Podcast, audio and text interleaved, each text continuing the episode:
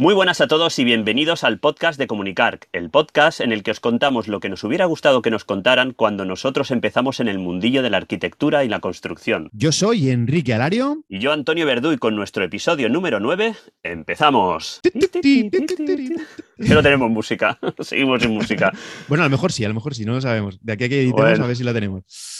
Muy buenas. ¿Qué tal, Enrique? ¿Cómo estamos? Aquí genial, con problemas de wifi. Eh, pero bueno, eh, a puntito de, grabar una entrevista que, yo creo que va a ser súper interesantísima, de un tema que, ha levantado ampollas, porque hemos pedido que los compañeros nos manden preguntas para el entrevistado y ha sido una verdadera avalancha de dudas, vamos, una pasada.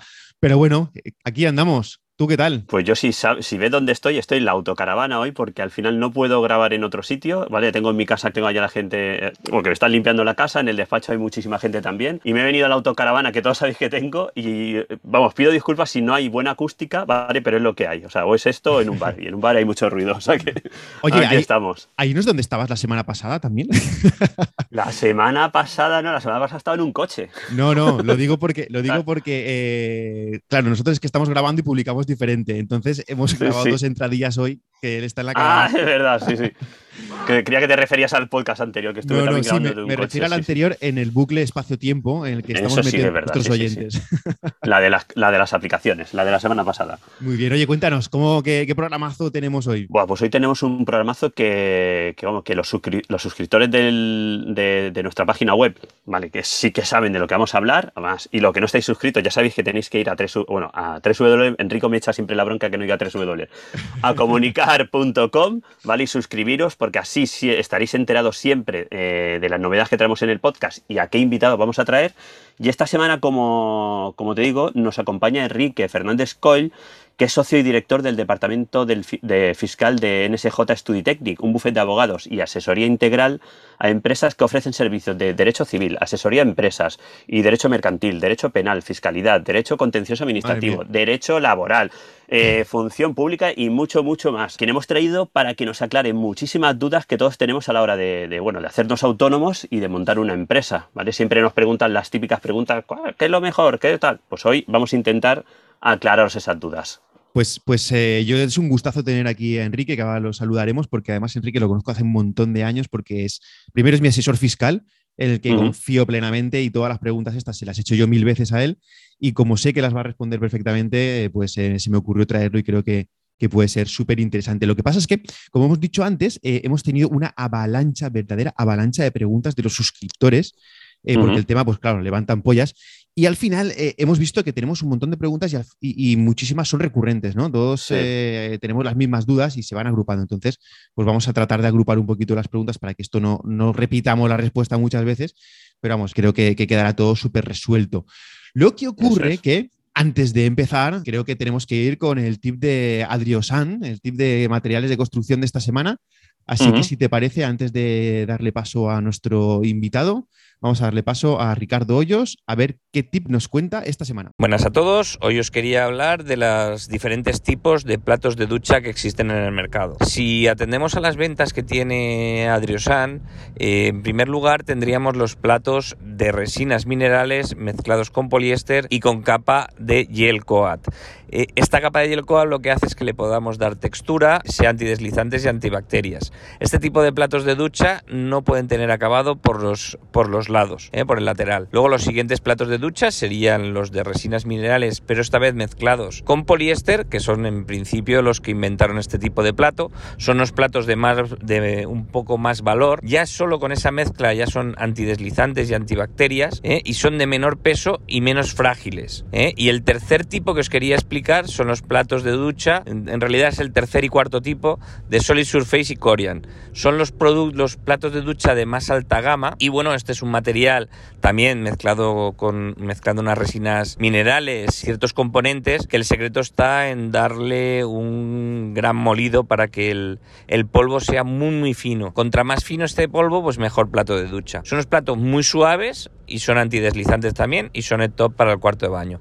Bien, pues hasta el próximo tip. Pues nada, mm, súper interesante, súper interesante como siempre, pero empezamos, ¿no, Antonio? Sí, sí. Pues Enrique, ¿estás ahí? ¿Qué tal? ¿Cómo estamos, Enrique? Hola, buenos días, chicos. ¿Qué tal? Pues Muy bien, aquí estamos, en el despacho ya. muy bien, muy bien. Con muchísimas ganas de hablar contigo y que, nos saques de dudas a nosotros y a todos los compañeros que, vamos, están seguro que mordiéndose las uñas a ver si, si pueden desgrabarse el coche o no. Ahora veremos. Agradeceros eh, la voz que nos dais porque, sinceramente, estas, estas conversaciones debiéramos tenerlas en, más de una ocasión, en más de un café. ¿vale? Y, y yo siempre digo lo mismo, esto tendría que ser una clase de final de carrera siempre. Sí, de decir, totalmente. vamos, a, contaros lo que pasa. ¿A qué, os vais a enfrentar? claro, porque a, mí no me lo, a mí no me lo contaron, me hice autónomo y luego dije, ostras, de verdad, si lo llego a saber, no sé si me meto. Claro. pues tú lo tienes mal, ¿eh? sí, sí, sí, yo ya lo tengo un poco fastidiado, yo ya estoy Nada, nada, os, va la guerra, os va la guerra. sí, sí, la, verdad es que sí. Oye, cuéntanos un poquito de ti en, un minuto, preséntate tú mismo. A ver, eh, pues nada, Enrique Fernández es asesor, eh, socio de, NSJ. Eh, NSJ está formado por cuatro socios y un montón de, personas que trabajan con nosotros, con quien colaboramos, con nuestros trabajadores. Y bueno, eh, yo estoy dentro de la parte fiscal contable de la empresa, damos el servicio de asesoría y, bueno, con un montón de historias, con un montón de clientes, gracias a, nuestro esfuerzo creo que con pocas inspecciones y pasando por una temporada curiosa. La verdad es que tema pandemia, tema guerra, eh, es difícil, ¿eh? Es difícil para nosotros, para la administración y en general para todo el mundo, yo creo, porque, bueno, eh, yo siempre digo lo mismo, ¿no? De peores hemos salido, pero pero estos dos, tres años están siendo duros, ¿eh? Están cuanto, menos, cuanto menos extraños. Lo que pasa es que sí que es verdad que periódicamente siempre tenemos alguna cosa muy gorda que el mundo se va a terminar. Luego no se termina, salimos adelante, pero, pero bueno, lo sufrimos durante el proceso. Pero bueno. Lo importante es que no se quede nadie atrás. Quiero decir, que cada vez que, nosotros, que, llega algún pelotazo, patadón de estos, eh, intentar estar ahí, ayudar a la gente y bueno, en la medida de lo posible, ya os digo, que no se queda nadie atrás. Muy bien. Pues nada. Eso es. Y además, con el tema de la pandemia también, yo te digo, porque mi mujer trabaja en una asesoría, lleva el tema laboral y también mm. se, ve de primera mano ¿no? lo que os ha tocado vivir a las asesorías de. O sea, no, se ha aburrido, ¿eh? No, no, para nada. Madre mía. Sí, sí, ha sido, ha sido, curioso. A ver, es que, sinceramente, partimos. Tampoco os voy a decir que vivíamos muy bien, pero, pero muy tranquilos. Entonces llega un tema duro, como ha sido el tema COVID, y nos pilla un poco fuera de lugar. Entonces es todo rápido, todo hay que adaptarse, hay que correr, y es lo que os digo, intentar no dejar a nadie atrás. No, pero sí que, sí que vivíamos muy bien. ¿eh? Yo precisamente ayer estaba hablando con una persona que decimos, mira, tenemos trabajo, tenemos viviendas, tenemos eh, coches, tenemos eh, lo que queramos y aún así nos quejábamos. O sea que han venido cosas, pero bueno, esto es más filosófico. También lo trabajamos, ¿eh? También lo trabajamos y, yo creo que hemos llegado a un punto que ha sido un esfuerzo general, común, y teníamos un, grado de tranquilidad muy alto. Que no era normal, históricamente no era, normal. Pero bueno, la verdad es que lo he dicho, o sea, vamos saliendo, ¿eh? O sea, no tampoco transmitir un mensaje eh, doloroso porque no, no. vamos saliendo y yo creo que, que, bueno, con el esfuerzo de todos vamos a ir. Esto tiene que ir a mejor, seguro, seguro. Seguro que sí. Pues vamos, a empezar, Enrique. Enrique, si os parece. Enrique. Así que, Enrique, sí, sí. Así que empiezo yo. Mira, una de las preguntas que tenemos aquí que queríamos saber era eh, que nos explicases cuáles son los primeros trámites que tiene que dar un profesional para iniciar su trabajo por cuenta propia. A ver, eh, por, empezar por algún sitio. claro, y, y tiene su formación y demás mi primer consejo sería acudir al colegio. Es muy importante estar respaldado por, un colectivo profesional y, bueno, eh, los colegios realmente, o por lo menos por mi propia experiencia, el Colegio de, Valencia en ese sentido eh, apoya bastante al, tema de inicio de actividad, ¿vale? Posteriormente, como todo el mundo, vamos, eh, hay que darse de alta en dos administraciones a efectos, a, efectos trabajador autónomo por cuenta propia hay que darse de alta en seguridad social y hay que darse de alta en Hacienda. Entonces, en estos momentos, mm, estos trámites son súper sencillos porque todo va online. Eh, con el certificado digital eh, desde casa se puede tramitar y simplemente es completar un formulario. ¿De acuerdo? O sea, son, son dos, tres páginas prácticamente y ya está. Bienvenido al, mundo del autónomo. Y, a empezar a pagar. y empezar a pagar. tampoco empezar a pagar, empezar a trabajar. O sea, con eso ya tienes tu situación eh, de inicio legalizada y a partir de ahí, bueno, pues eh, como bien sabéis, existen unas obligaciones de llevar libros, registro, de presentar declaraciones trimestrales y demás que yo ahí sí que aconsejaría, o bien lo que he comentado antes, de acudir al colegio, porque hay una orientación bastante, bastante cierta, o, en, o, acudir ya a un asesor, al menos los primeros años de, de, actividad. De actividad, sí, porque no es complicado, pero sí que el, el, problema que hay es que la ley es muy dinámica, o sea, la normativa cambia mucho. Entonces, eh, hay que estar al día. Claro. Y es lo que digo yo siempre, eh, vosotros estáis para hacer otras cosas. Entonces, cada profesional tiene su, su trabajo y tiene que estar pues, dentro de su especialización haciendo lo que le claro, Haciendo lo suyo. Yo, yo, lo tengo claro. Yo también. Eh, Enrique, perdona. No, no, dale, dale. Si vas a decir lo mismo que yo. Que yo, yo, lo tengo clarísimo. De hecho, al principio empecé haciéndomelo yo con una Excel y tal, y me entraba un dolor de cabeza cada vez que tenía que hacer los trimestres. Y cuando descubrí a Enrique, respiré, pero vamos, dije, mira, esto para ti. y me lo, me lo quito de encima.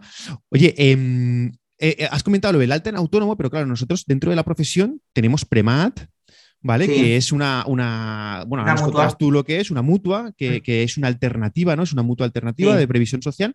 Y luego también ah. creo que al empezar, eh, los compañeros que todavía no estén dados de alta y eso tienen algunas bonificaciones, ¿no? Sí, sí, existen desde hace, hace hacen ya, no, no, sé si tres, cuatro años, pero bueno, eh, existen unas bonificaciones por inicio de actividad en el que el primer año se pagan únicamente 60 euros. 60 euros mensuales en, tema cuota eh, autónomo. Eh, vosotros tenéis la suerte de tener una mutua profesional que es alternativa a esta alta en, seguridad social, reta. Entonces podéis elegir, es, si no recuerdo mal, es un pelín más barato, pero nos, estamos hablando de 5 o 6 euros al mes, no más. Entonces, eh, tenéis unas coberturas por mutua muy similares a las de seguridad social. Lo que sí que es cierto es que de cara a jubilación, eh, pasados los años, pues tienes, se, liquida de una u otra forma. ¿De acuerdo? Eh, pero bueno, yo creo que la persona que empieza hoy en día es una persona joven que no tiene ni que pensar en, qué pasará cuando se jubile. ¿vale? Veremos cómo llegamos ahí. Bueno, la jubilación es, una utopía. Yo no sé si, yo desde luego no confío en ella. Si luego me llega, me estaré súper contento, pero desde luego ahora mismo yo no, me fío de ella en absoluto. Pero bueno, sí que es cierto que existe una alternativa al RETA, al régimen de autónomo, y que vosotros os podéis acoger a ella. Vale. Es, verdad. Que lo, sepa, que consulten en el colegio. Creo que es un 30%. Sí, en el colegio ya os digo, en, información al colegiado, en, en atención al colegiado tenéis toda la, pueden comentar. Y de hecho, me consta que en el colegio existe asesoría laboral, que esto es un tema propio de, este departamento. Correcto, correcto. Pues eh, creo que quiero recordar que el Reta, eh, perdona, que Premat, el precio de Premat es un 30% más barato siempre que lo que pague Reta. Pero bueno, eso, eso tendría que consultarlo. Me, suena algo así. Oye, sí, por ahí anda, ¿no? Sí, sí. Yo digo que hace ya años eh, teníais esa alternativa y era muchísimo más barato. Sí, hombre, ya lo creo. Luego lo cambiaron. Entonces, sí, por, tema de cobertura en asistencia sanitaria. Entonces, eh, llegó un momento en el que incluyeron la asistencia sanitaria y se equiparó mucho al pago de cuota, al pago de cuota en, seguridad social. Pero bueno, ya os digo que existe un departamento específico en el colegio que, que yo acudiría a él para que lo solventaran todas las Sí, además yo creo que ahora nos va a afectar también porque eh, creo que van que quieren cambiar lo de los tramos de los pagos de autónomos y todo eso. Uf, miedo ahí, ahí, se va a liar parda, ¿no? Entonces, eh, Enrique, ¿tú crees que va a llegar esto a, salir conforme ha llegado de momento? Porque ahí me acojona un poco el tema, ¿eh? A ver, eh, si no llega, llegará. ya. esto va en, es política, o sea, no, no, penséis, eh, depende de, al final, el pago que hacemos en seguridad social es un impuesto más. O sea, lo llamamos de como queramos, pero al final es una contribución. Entonces, eh, yo creo que el, el país, el Estado, eh, va rascando de donde va, de donde considera puede. Claro. Entonces, eh, esto ya es opinión un poco mía, ¿no? Personal. Yo creo que, hay una confusión en que pienso que, que, se cree que el autónomo es alguien que genera mucho, mucho dinero y en muchos hmm. casos es un tema de subsistencia. Sí. Entonces, aquí yo lo que sí, mira, yo, yo he notado un cambio en, en el perfil profesional. ¿De acuerdo? O sea, cuando el profesional llega a, una edad y tiene una experiencia, a las empresas ya les cuesta contratarles. Firmar un contrato en régimen general con un profesional al que hay que pagarle un sueldo relativamente alto, ya les cuesta. Entonces, la, fórmula cuál es? Pues la que tenemos todos, la de colaborador, la de autónomo, la de, mira, eh, colabora con mi despacho, que yo tengo X clientes, y tú entras aquí como, como autónomo, como, como personal externo, ¿vale? A partir de ahí, pues, pues esta la ley, esta la trampa. ¿Que llegaremos a ver tramos en los pagos a seguridad social? Yo creo que sí, yo creo que sí, pero ya os digo, porque se deja de recaudar por un sitio y se tiene que recaudar por otro. El, problema es que nunca se deja de recaudar por un sitio, siempre se añade recaudación por otro. Si fuera, así, claro, si fuera así, pues aún tiraré. Pero bueno, en fin. Yo siempre soy, yo, no, mm. yo ya os digo que no, yo no soy muy político, pero a mí lo que más me importa es el retorno que nosotros tenemos. es decir, a mí no me importa pagar, pero yo no entiendo que para operar a una persona tenga que esperar dos meses, eh, que las carreteras tengan agujeros, que me rompan el coche que la educación, pues ya os digo. Eh, Deje mucho que desear, sí. Nos, estamos, estamos metiendo en una camisa de once varas que. claro, tenía que decirlo, tenía que decirlo.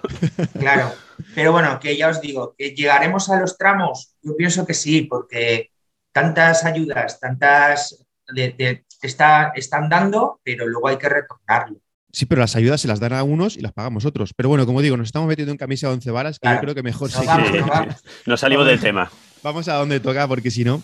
Venga, pero bueno, no salimos de los impuestos. Tramos de impuestos. Hay muchos compañeros que eh, no terminan de entender cómo funciona lo de los tramos de los impuestos de IRPF y se creen que cuando tienen que pagar el tramo del 30%, el 25%, todo lo que han pagado es, eh, o sea, todo lo que tienen que pagar es con ese porcentaje. ¿Puedes explicarnos súper rápido cómo funciona el tema de los tramos de IRPF? Yo siempre hago el mismo símil. Eh, el impuesto de la renta es una escalera. Cuanto más se gana, más se paga. ¿De acuerdo? Pero ¿qué es ganar? O sea, ¿sobre qué pagamos impuestos? Nosotros pagamos impuestos, esto es la cuenta de la vieja, ingresos menos gastos, obtenemos un beneficio y de ese beneficio es el que nos indica en qué escalón estamos de esa escalera. ¿Vale? Entonces, ya os digo, yo siempre digo lo mismo, o sea, cuanto más se gana, más se paga. ¿De acuerdo? Entonces, hay un mínimo que es del 19% y un máximo que en algunas comunidades autónomas llega al 47%. Hemos de tener en cuenta, cada uno es un mundo, ¿de acuerdo? Es decir, a todo el mundo no se le aplica la misma escalera, por decirlo de alguna manera, porque cada uno tiene una situación inicial totalmente distinta. Hay quien está casado, hay quien tiene hijos, hay quien no tiene hijos, hay quien tiene una discapacidad, hay quien no tiene discapacidad, hay quien tiene ciertos gastos que son deducibles por sí. Hay ciertas personas que tienen derecho a reducciones por sí. Entonces, ya os digo, em, el, decir tú vas a pagar un 30 o vas a pagar un 47 precede a un estudio, a un estudio fiscal y situarlo en, ese escalón que os estoy comentando. ¿En qué escalón estás tú situado y cuáles son tus circunstancias? Sí, pero cuando estás, cuando estás en un escalón, eh, quiere decir que todo lo que has ganado, todo el beneficio que has tenido, eh, se le aplica el porcentaje de ese escalón. No. Eso es a lo que me refería. Claro, aquí se trata de que tú pagas una cuota fija, por decirlo, y a partir de ese importe aplican un porcentaje, ¿vale? Imagínate que tú estás en el 37%. ¿Vale? Tú estás en el 37% de ese escalón, pero hasta cierta cantidad pagas una cosa. Desde esa cantidad hasta un límite que hay, pagarías el 37%. Es decir, hay una parte fija dentro del escalón y otra parte que está en función de, lo que te resta hasta subir al siguiente escalón. Yo no sé si, si, me explico bien, ¿vale? Porque eh, con un, esto ya os digo, situaros en poner escalones en una escalera y, se, y, se, y se ve bastante bien, ¿vale? Correcto. Entonces. No digo que al final lo que, lo que más o menos te están obligando es a no dar beneficios, es a intentar no dar beneficios para no subir de escalón. Exacto. El, tema es que si tú no das beneficios, no subes de escalón. ¿De acuerdo? Entonces, tener en cuenta que siempre se tributa por lo que te queda en el bolsillo. ¿Vale? Es decir, ingresos de la actividad menos gastos de la actividad, me queda X y sobre ese X hay un porcentaje que hay que dárselo a, Hacienda. Bueno, ya se lo coge ella, ya se lo coge ella. No hay que sí, bueno, los medios de cobro y pagos y demás, pues bueno, ya sabéis. Nuestros, Nuestros socios, nuestros socios obligados. el problema de ser autónomo al final es que, bueno, sobre todo en nuestra profesión, es que no, tenemos, no tenemos gastos, claro. Que ahora hablaremos de ese tema, pero mm, y encima los gastos que tenemos no nos dejan deducírnoslos. Con lo cual. Ahí, ahí, ahí vamos a entrar, ahí vamos a entrar. Ahora entramos en ese punto, sí. De todas maneras, por hacer un resumen rápido, el tema de los tramos, entiendo que es que eh, hasta cierta cantidad tú pagas un porcentaje, cuando pasas de esa cantidad, pagas el porcentaje del exceso de, esa, de, primer tramo. Eh, cuando pasas el segundo tramo, pagas sobre el segundo tramo, no sobre la totalidad, ¿no? Claro, claro, es, lo que te estaba comentando. Mira, por ejemplo, renta 2021 tenemos tramo de 0 a 19%, de 19 a 24, de 24 a 30, de 30 a 37. Hay seis tramos, ¿vale? Este año nos han, nos han puesto un tramo nuevo. A partir de 300.000 euros, el 47%. ¿vale? Entonces, depende en el escalón, en, esos seis escalones donde tú te sitúes, tienes hasta 12.450 euros, se paga un 19%. Desde 12.450 hasta 20.200, el 24%. Entonces, con lo que os debéis quedar es que hay una parte fija y una parte que es variable. Correcto. ¿Tú vas a tributar por el 24%? No, porque ya os digo que necesariamente no. Luego hay un tipo medio calculado en renta que vosotros podéis consultar. En la declaración de la renta hay un tipo medio, que no recuerdo ahora mismo la casilla que es, pero eh, hay un tipo medio que, eh, que, sumándolo veréis realmente el tipo de tributación al que estáis, al que estáis, que, estáis pagando. Muy bien, perfecto. Venga, Antonio, dale a la siguiente, que, viene, que viene la gorda. Sí, bueno, volviendo a lo que estamos hablando antes, ¿no? De lo que nos podemos degravar o no. O sea, es esa la pregunta. ¿Qué podemos degravar los autónomos y cómo justificarlo? Y te voy a poner una serie de puntos, ¿vale? Que, además luego en la pregunta de los oyentes también nos han repetido estos puntos. Es recurrente. Y, es recurrente, sí. El coche. ¿Qué hacemos con el coche? Los gastos de vehículo y desplazamiento, gasoil, ¿lo podemos degravar al 100%? ¿Se puede degravar aunque sea al 50%? ¿Qué podemos degravar? Yo siempre digo lo mismo. Los profesionales tenemos un problema. Nosotros generamos dinero por lo que nosotros sabemos hacer. Y para lo que nosotros sabemos hacer, nos hace falta en estos momentos un ordenador, una conexión a Internet y un título que diga que nosotros sabemos hacer, somos arquitectos técnicos. Entonces, a partir de ahí, tú ya generas dinero. ¿Qué es lo que dice la ley? Lo que dice la ley es que todo lo que tú te gastes para generar ese dinero es deducible, ¿vale? Así, a lo bruto. O sea, es decir, tus gastos, ¿cuáles van a ser? Por supuesto, el tema de seguridad social, las cuotas del colegio, seguro de responsabilidad civil. ¿Qué más gastos tiene un arquitecto técnico para trabajar? La conexión de Internet, el teléfono y poco más. Quiero decir que desde tu casa tú puedes trabajar. ¿Vale? Bueno, pero. Sí, Bueno, sí, pero, por ejemplo, si estando dentro de casa también me podía grabar parte de la electricidad que, consumo en esa, en esa, Correcto, correcto. Sí, sí, sí, tú puedes tener vinculada una parte de tu vivienda como despacho profesional, ¿vale? Y tú me dices, Enrique, no, digo, mira, yo tengo revisiones de obra con dron. O sea, me consta que tengo aparejadores que ya ni van a la, a la, Porque además lo he visto en los vídeos, o sea, genial. Cuestión distinta es tema coche. Venga, vamos a entrar al... El coche, en principio, no es que no sea deducible para un profesional. Lo que nos dice la norma es que tú tienes que justificar el uso que le das al coche. ¿Vale? Entonces, ¿cómo justifico yo? Como todo. O sea, todo será deducible si lo utilizo para trabajar o mientras yo lo esté utilizando para trabajar. Necesito pruebas. Pruebas que documenten que efectivamente yo tengo una obra en Galicia, yo tengo una obra en Cádiz, yo tengo una obra en Barcelona, ¿vale? Por poner puntos extremos de, de la península. Y que yo efectivamente voy allí. Además de mis facturas de gasolina, yo tendré una comida en Cádiz, una comida en Barcelona, eh, que tengo que pagar, que tengo que justificar un medio de pago electrónico, que tengo una factura, sobre todo tenéis que tener facturas. Y luego se tiene que demostrar el efectivo desplazamiento. Ahora me están validando los kilómetros que registráis con Google. Ah, sí, sí, sí. Súper interesante. Eh, eh, yo, de hecho, yo lo tengo activado. existe un informe mensual que tú recibes de los desplazamientos que has hecho. Y si lo tienes activado en Google, eh, pues te marca los kilómetros que tú, has, que tú has hecho durante todo el año. Pero kilómetros, te, os digo, kilómetros de lunes a domingo. Entonces, efectivamente, ya tenemos una unidad de medida, un criterio que puede decir, efectivamente, o sea, localizar lo que son desplazamientos profesionales de los que son desplazamientos eh, por pura diversión, por decirlo de alguna manera. ¿Vale? Entonces, vosotros tendréis 500 euros de factura de gasolina al mes y de esos 500 euros podremos decir o vincular una parte de ese gasto a lo que es realmente la actividad profesional, ¿vale? Pero quedaros con la idea de que aquí se tiene que demostrar el uso efectivo dentro de la actividad. Todo lo que conlleva eh, duda es lo que no especifica la ley concreto, como el tema del 30% famoso de los gastos de luz, del gasto de teléfono de casa, del agua de casa. Yo puedo usarlo dentro de lo que es mi vida privada, o sea, mi vida totalmente fuera de la actividad, ¿vale? Pero si vosotros conseguís tener la prueba de que utilizáis eh, el vehículo para, para trabajar, Hacienda es generosa, relativamente generosa, ¿vale? en ese sentido, si quieres lo cortamos, ¿eh? En ese sentido me refiero. vale, vale, es coña no, no, pero quedaros con eso. Sobre todo, lo más importante es tener prueba. lo, complicado, lo complicado es probarlo, que el vehículo, porque claro, claro, claro lo complicado solo para trabajar. Si lo tienes rotulado, por ejemplo, eh, ¿se consideraría que es solo para trabajar? Yo, mis consejos siempre son tener más de un vehículo a tu nombre. Uno afecto a la actividad y otro afecto, o sea, y otro, pues el que, el que tengáis para ir con la familia. a la playa. ¿Vale?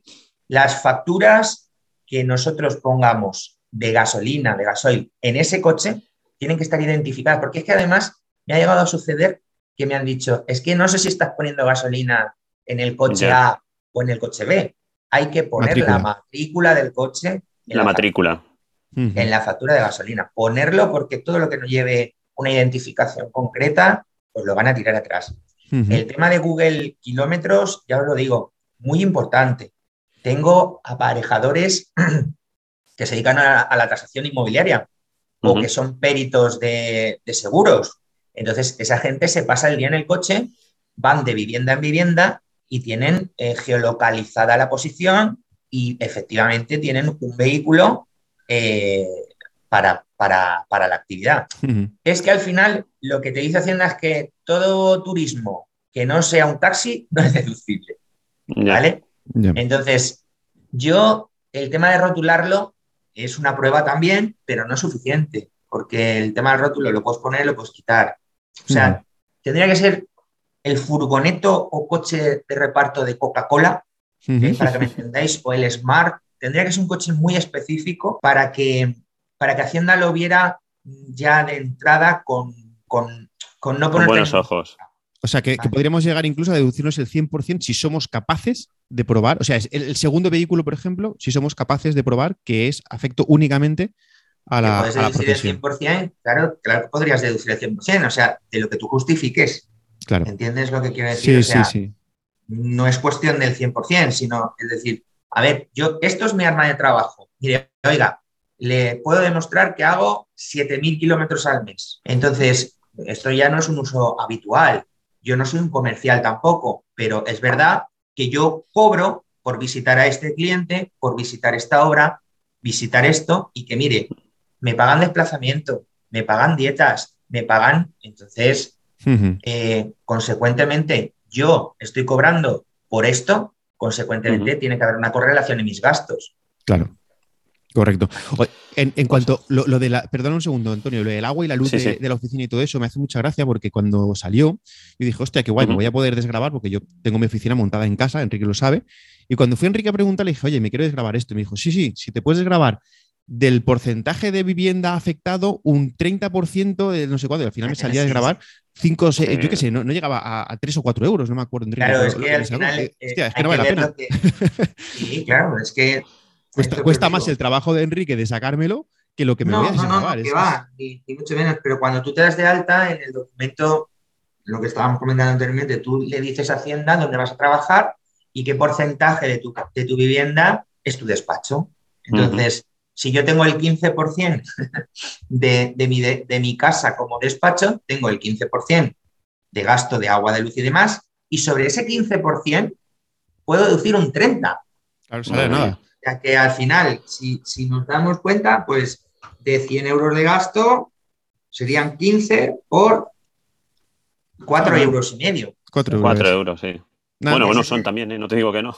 no, no, no, pero estás en tu derecho. Y yo, yo siempre os digo lo mismo, eh, estás en tu derecho y es legal, o sea, aprovechalo.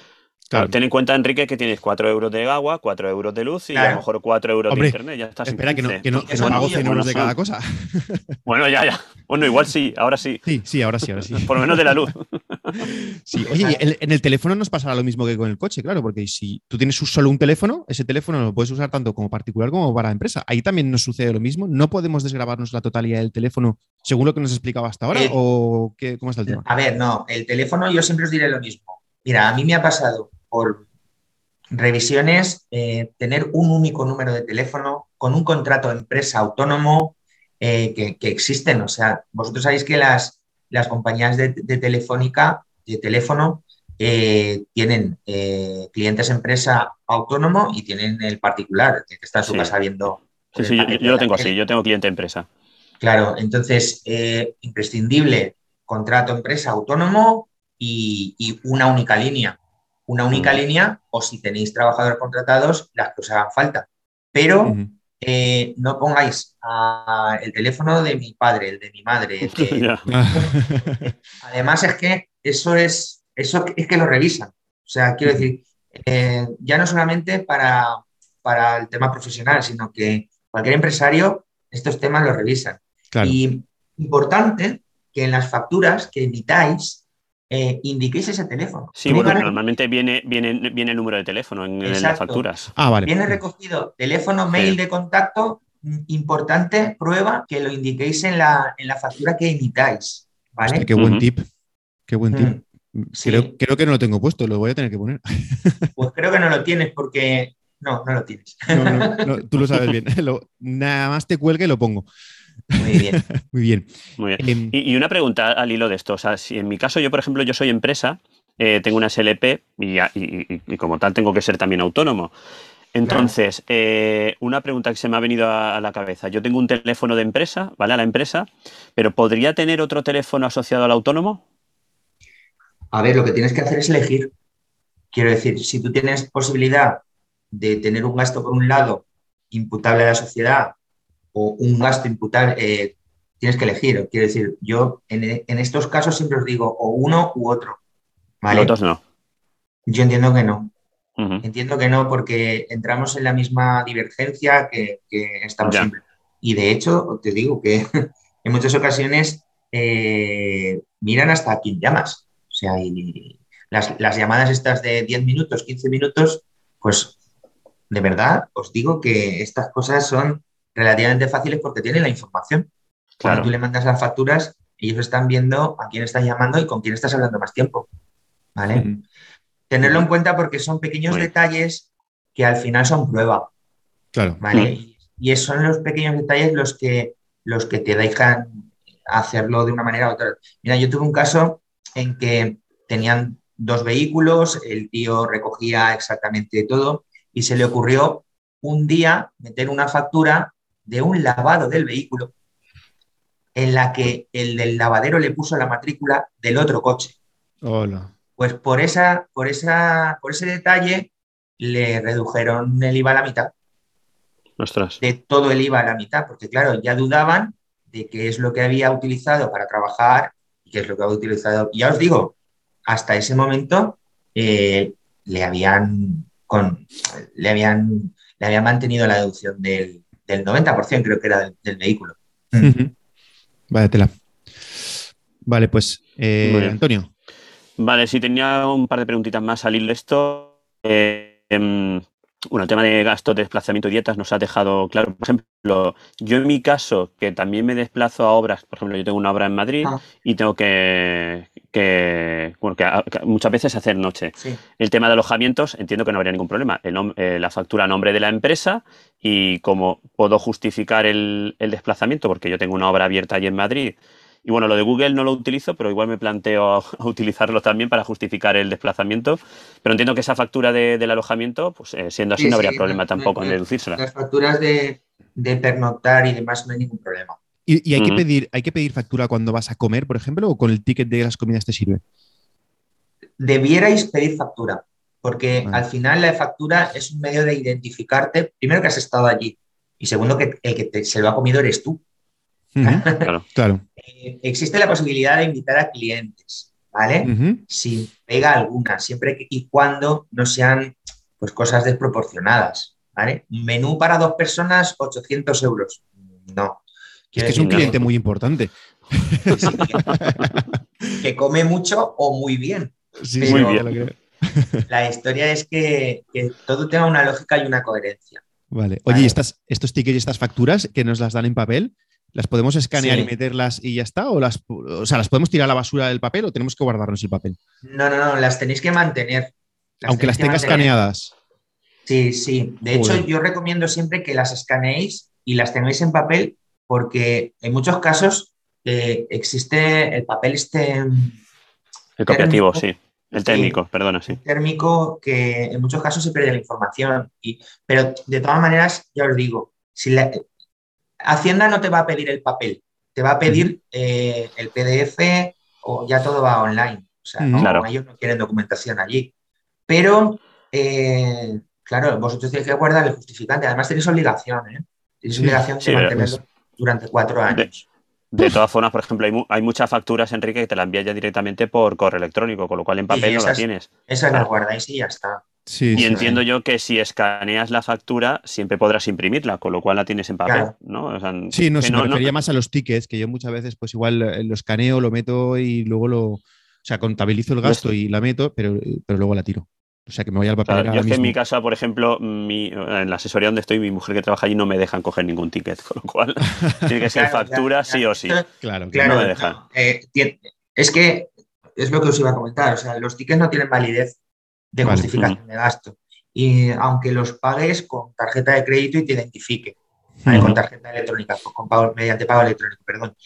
Pero eh, ya os digo, es que tiene, tiene que haber siempre una identificación por parte de un tercero de, que, de que tú has estado allí y que tú has comido allí y que tú has dormido allí y que tú has puesto gasolina allí y que todo eso es lo que, lo que va a, a respaldar, la, la, justificación. Si no tenéis eso, yo recomiendo que no lo pongáis. No pongáis tickets.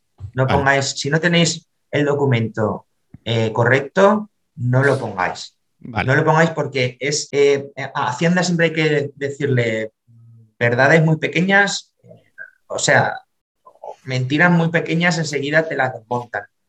¿vale?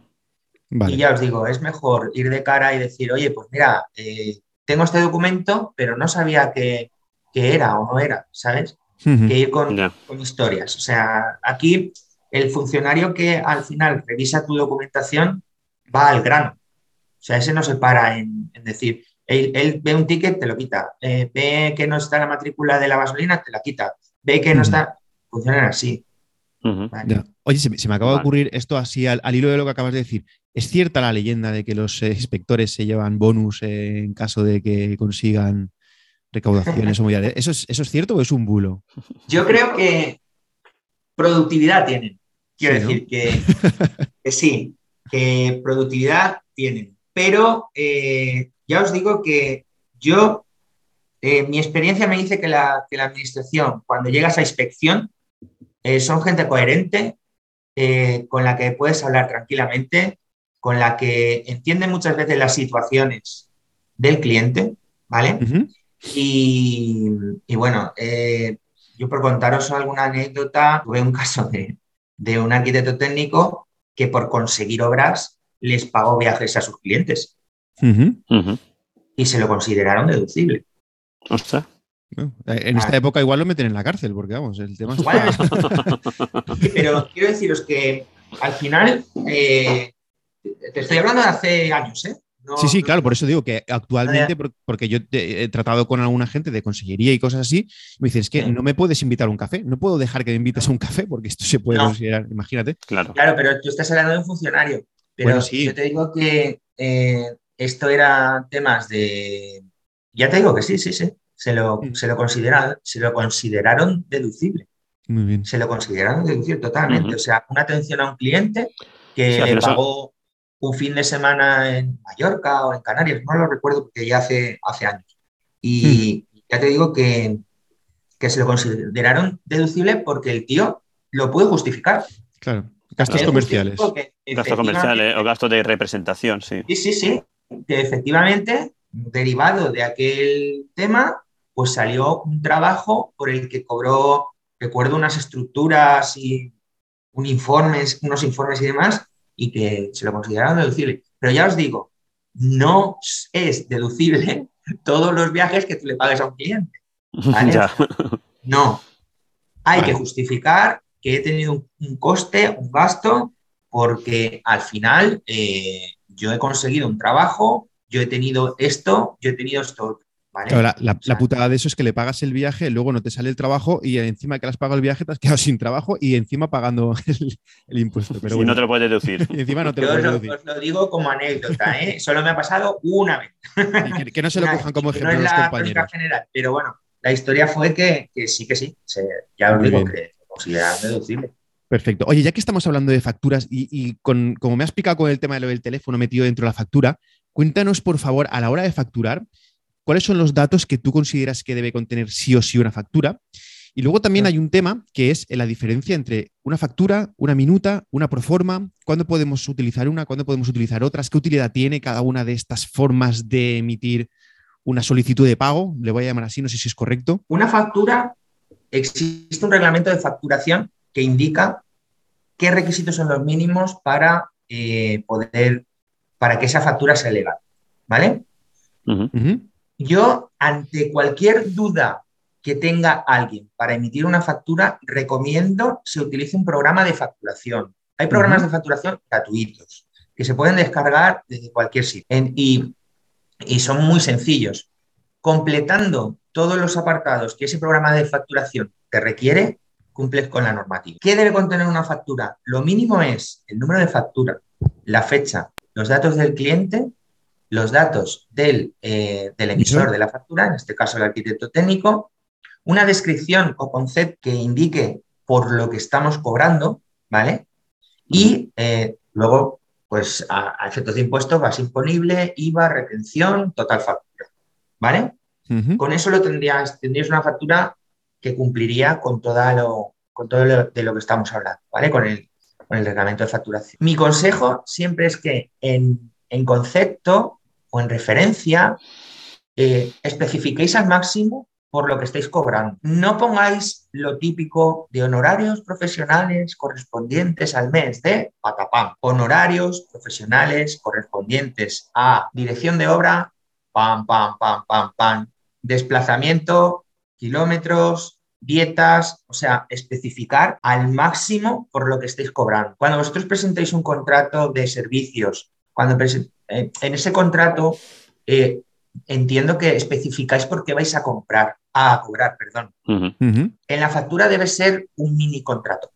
¿vale? Te estoy liquidando esta parte, esta certificación, esto de esta obra y además me estás pagando estos gastos. Cuanto más detalle haya, mejor. Sí, para no, dar lugar a dudas. Sí. Claro, claro. Porque luego es lo que os digo. Yo siempre facturo en base a los gastos que tengo. O sea, yo cojo mis gastos y digo, a ver, estos gastos se los voy a repercutir al cliente. Entonces, estos gastos son deducibles y estos no. ¿Vale? mis honorarios es la mano de obra. Los gastos en los que yo incurro son el porcentaje que yo le quiero imputar al cliente de agua, de luz, de, mi despacho.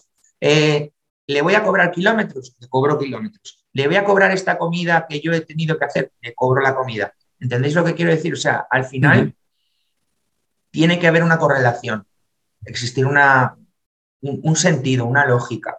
¿vale? Yo estoy cobrando por esto. ¿vale? Perfecto. Oye, ya, eh, creía que la teníamos anotada, Antonio, pero no veo por aquí eh, cuándo, porque creo que, será curioso también, eh, cuándo se tiene que poner retención y cuándo no. Supongo que habrán compañeros que tendrán esta duda en una factura de un autónomo. La retención se debe incluir siempre y cuando el receptor de la factura sea otro autónomo, empresario o empresa profesional. ¿Vale? Es decir, yo tengo obligación de retener cuando a quien le estoy facturando sea, esté dado de alta en Hacienda, por decirlo de alguna manera, eh, eh, tenga la figura que tenga, ¿vale? A los únicos a los que no les voy a incluir retención en factura van a ser al tío Pepe que se haga su casa, a la tía María que se haga su chalet, a quien le esté haciendo un proyecto para reformar su vivienda particular, ¿vale? Entonces, retención siempre y cuando quien recibe la factura eh, se dedica, es, es, autónomo profesional o empresa, claro. ¿Vale? Vale, perfecto. Vale, eh, seguimos. Eh, siguiendo con las facturas, Enrique. ¿Podemos mandar directamente un PDF con esta factura o hay alguna otra forma mejor de hacerlo? ¿O tenemos que hacerlo de otra forma para que tenga validez igual que una factura en papel? Y luego, aparte, ¿tiene que estar firmada esta factura o no es necesario? tiene que estar firmada. Mm, yo recomiendo firmarla, ¿vale? Porque efectivamente, pero ya no tanto a quien la emite, sino al receptor. O sea, cuando tú, eh, al final pensar que una factura es un documento eh, que nos sirve para justificar que tenemos un derecho de. Sí. ¿Vale? Entonces, es más importante que quien dé el aviso de que la ha recibido es el, que tiene que pagar. ¿Vale?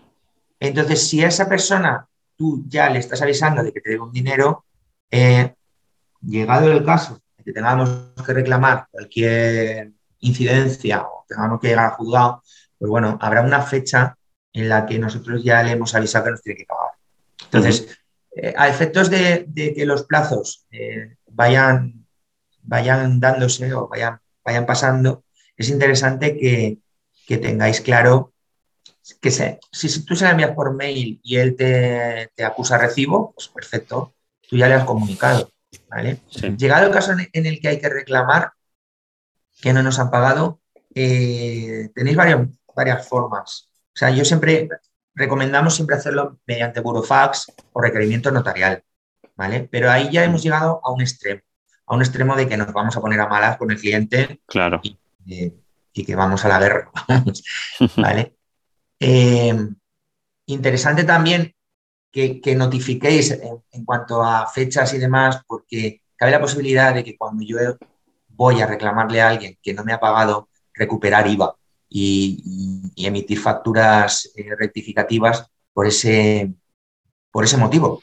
Entonces, eh, dejarían de computar efectos de ingresos. Hay un límite de tiempo, ¿no? Para, para una rectificativa o no hay límite de tiempo. Sí, sí, sí. Ah. Hay un mes a partir de realizado el requerimiento de pago, hay un mes para, iniciar un procedimiento que se llama modificación de bases disponibles y bueno, existe una... quiero transmitir que existe la posibilidad de recuperar el IVA, de, emitir una factura negativa que a fin de cuentas nos va a hacer pagar menos impuestos. ¿Vale? Claro. Este mecanismo legal, vamos. Vale, vale. Eh, ¿Y lo del PDF? ¿Se puede, ¿Yo puedo hacer PDF si ya está? ¿O tendría que tenerla sin papel también? O tengo que, si las mando como PDF, tiene que ser eh, con firma electrónica, con USAIN o con alguna historia de estas que las valido, con firma eh, electrónica. A efectos, ya, ya os digo, a efectos de, que la factura sirve como justificante de deuda a pagar, cuanto más azúcar, más dulce. Claro. Dejar rastro de que efectivamente yo la he enviado, de que es mi factura porque yo la he firmado, eh, de que están que te estoy cobrando por esto porque yo he ido, porque yo he estado. O sea, siempre es prueba, prueba, prueba de que me debes dinero. ¿Vale? Y, ya os digo, cuanto más rastro dejéis, más sencillo es para el jurista o para notaría o para mm, de justificar que efectivamente esto está sucediendo. ¿Vale? Correcto. Pues vamos a seguir con las, con las preguntas clave que, que, tenemos todos. ¿Podemos los autónomos desgrabarnos compras por medio de renting o de leasing, como tema de equipos informáticos, vehículos? Eh, y, si fuéramos SLP, la cosa cambiaría, porque lo de la SLP todavía no lo hemos tocado, pero te aseguro que lo vamos a hablar en lo que queda de programa. A ver, me da igual la forma de financiación o pago que tengáis. Lo importante es qué estáis comprando y para qué lo vais a usar. ¿Es diferente el tratamiento fiscal del coche si lo hago de una manera o de otra? No, no es diferente. ¿Por qué? Porque tengo que demostrar cómo lo estoy utilizando. ¿Vale? Es diferente, eh, a ver, eh, es que el resto, equipos informáticos, por ejemplo, la compra del despacho, por ejemplo, eh, ¿lo puedo financiar de una manera u otra? Por supuesto que sí, no hay ningún problema. La fiscalidad a aplicar en función de la operación financiera que estoy utilizando, pues puede tener algún beneficio fiscal u otro, que no va a ir más allá de amortizarlo de una forma u otra. O sea, quiero decir, al final eh, lo que podéis hacer es recuperar ese gasto anticipadamente porque eh, la amortización más rápida, ¿vale? Pero tener en cuenta una cosa, los impuestos que vais a pagar, los vais a pagar antes o después. Quiero decir que había una, yo tuve un profe en la universidad que, gracias a él, y bueno, eh, fue el que me inculcó un poquito y el que me, me, abrió el mundo del impuesto y yo vi ahí algo flipante para mí, que fue eh, Juan Martín Queral, ¿vale? Que ahora ya, bueno, lo conoceréis porque estuvo en la Fundación Valencia Club de Fútbol y bueno, bueno, independientemente de eso, él decía que hay dos cosas seguras en esta vida, que te vas a morir y que vas a pagar impuestos. Iba a decir la misma. Casi lo mismo, que te vas a morir del susto de pagar impuestos. Pero bueno, la, historia es esa. Eh, beneficios fiscales no existen eh, más allá de que el pago pueda ser aplazado, ¿vale? O, eh, o todo de golpe. Fíjate, ¿vas a pagar menos impuestos? Pues posiblemente no a la larga, ¿vale? Quiero decir que si tú aplicas una amortización acelerada de, de la compra de ordenadores, te la vas a acabar antes y en el ejercicio siguiente vas a tener que pagar el impuesto que te corresponda. Posiblemente ese gasto haya desaparecido y pagues de más, ¿vale? Porque recordar que esto es una escalera, ¿vale? Entonces, os quiero decir que, que la única forma de no pagar impuestos es no generando renta. Bueno, pues casi que los pagamos, ¿no? Yo casi que prefiero pagarlos. claro. Eh, al final, eh, quien factura bien y lo hace correctamente, eh, tiene en cuenta el impuesto.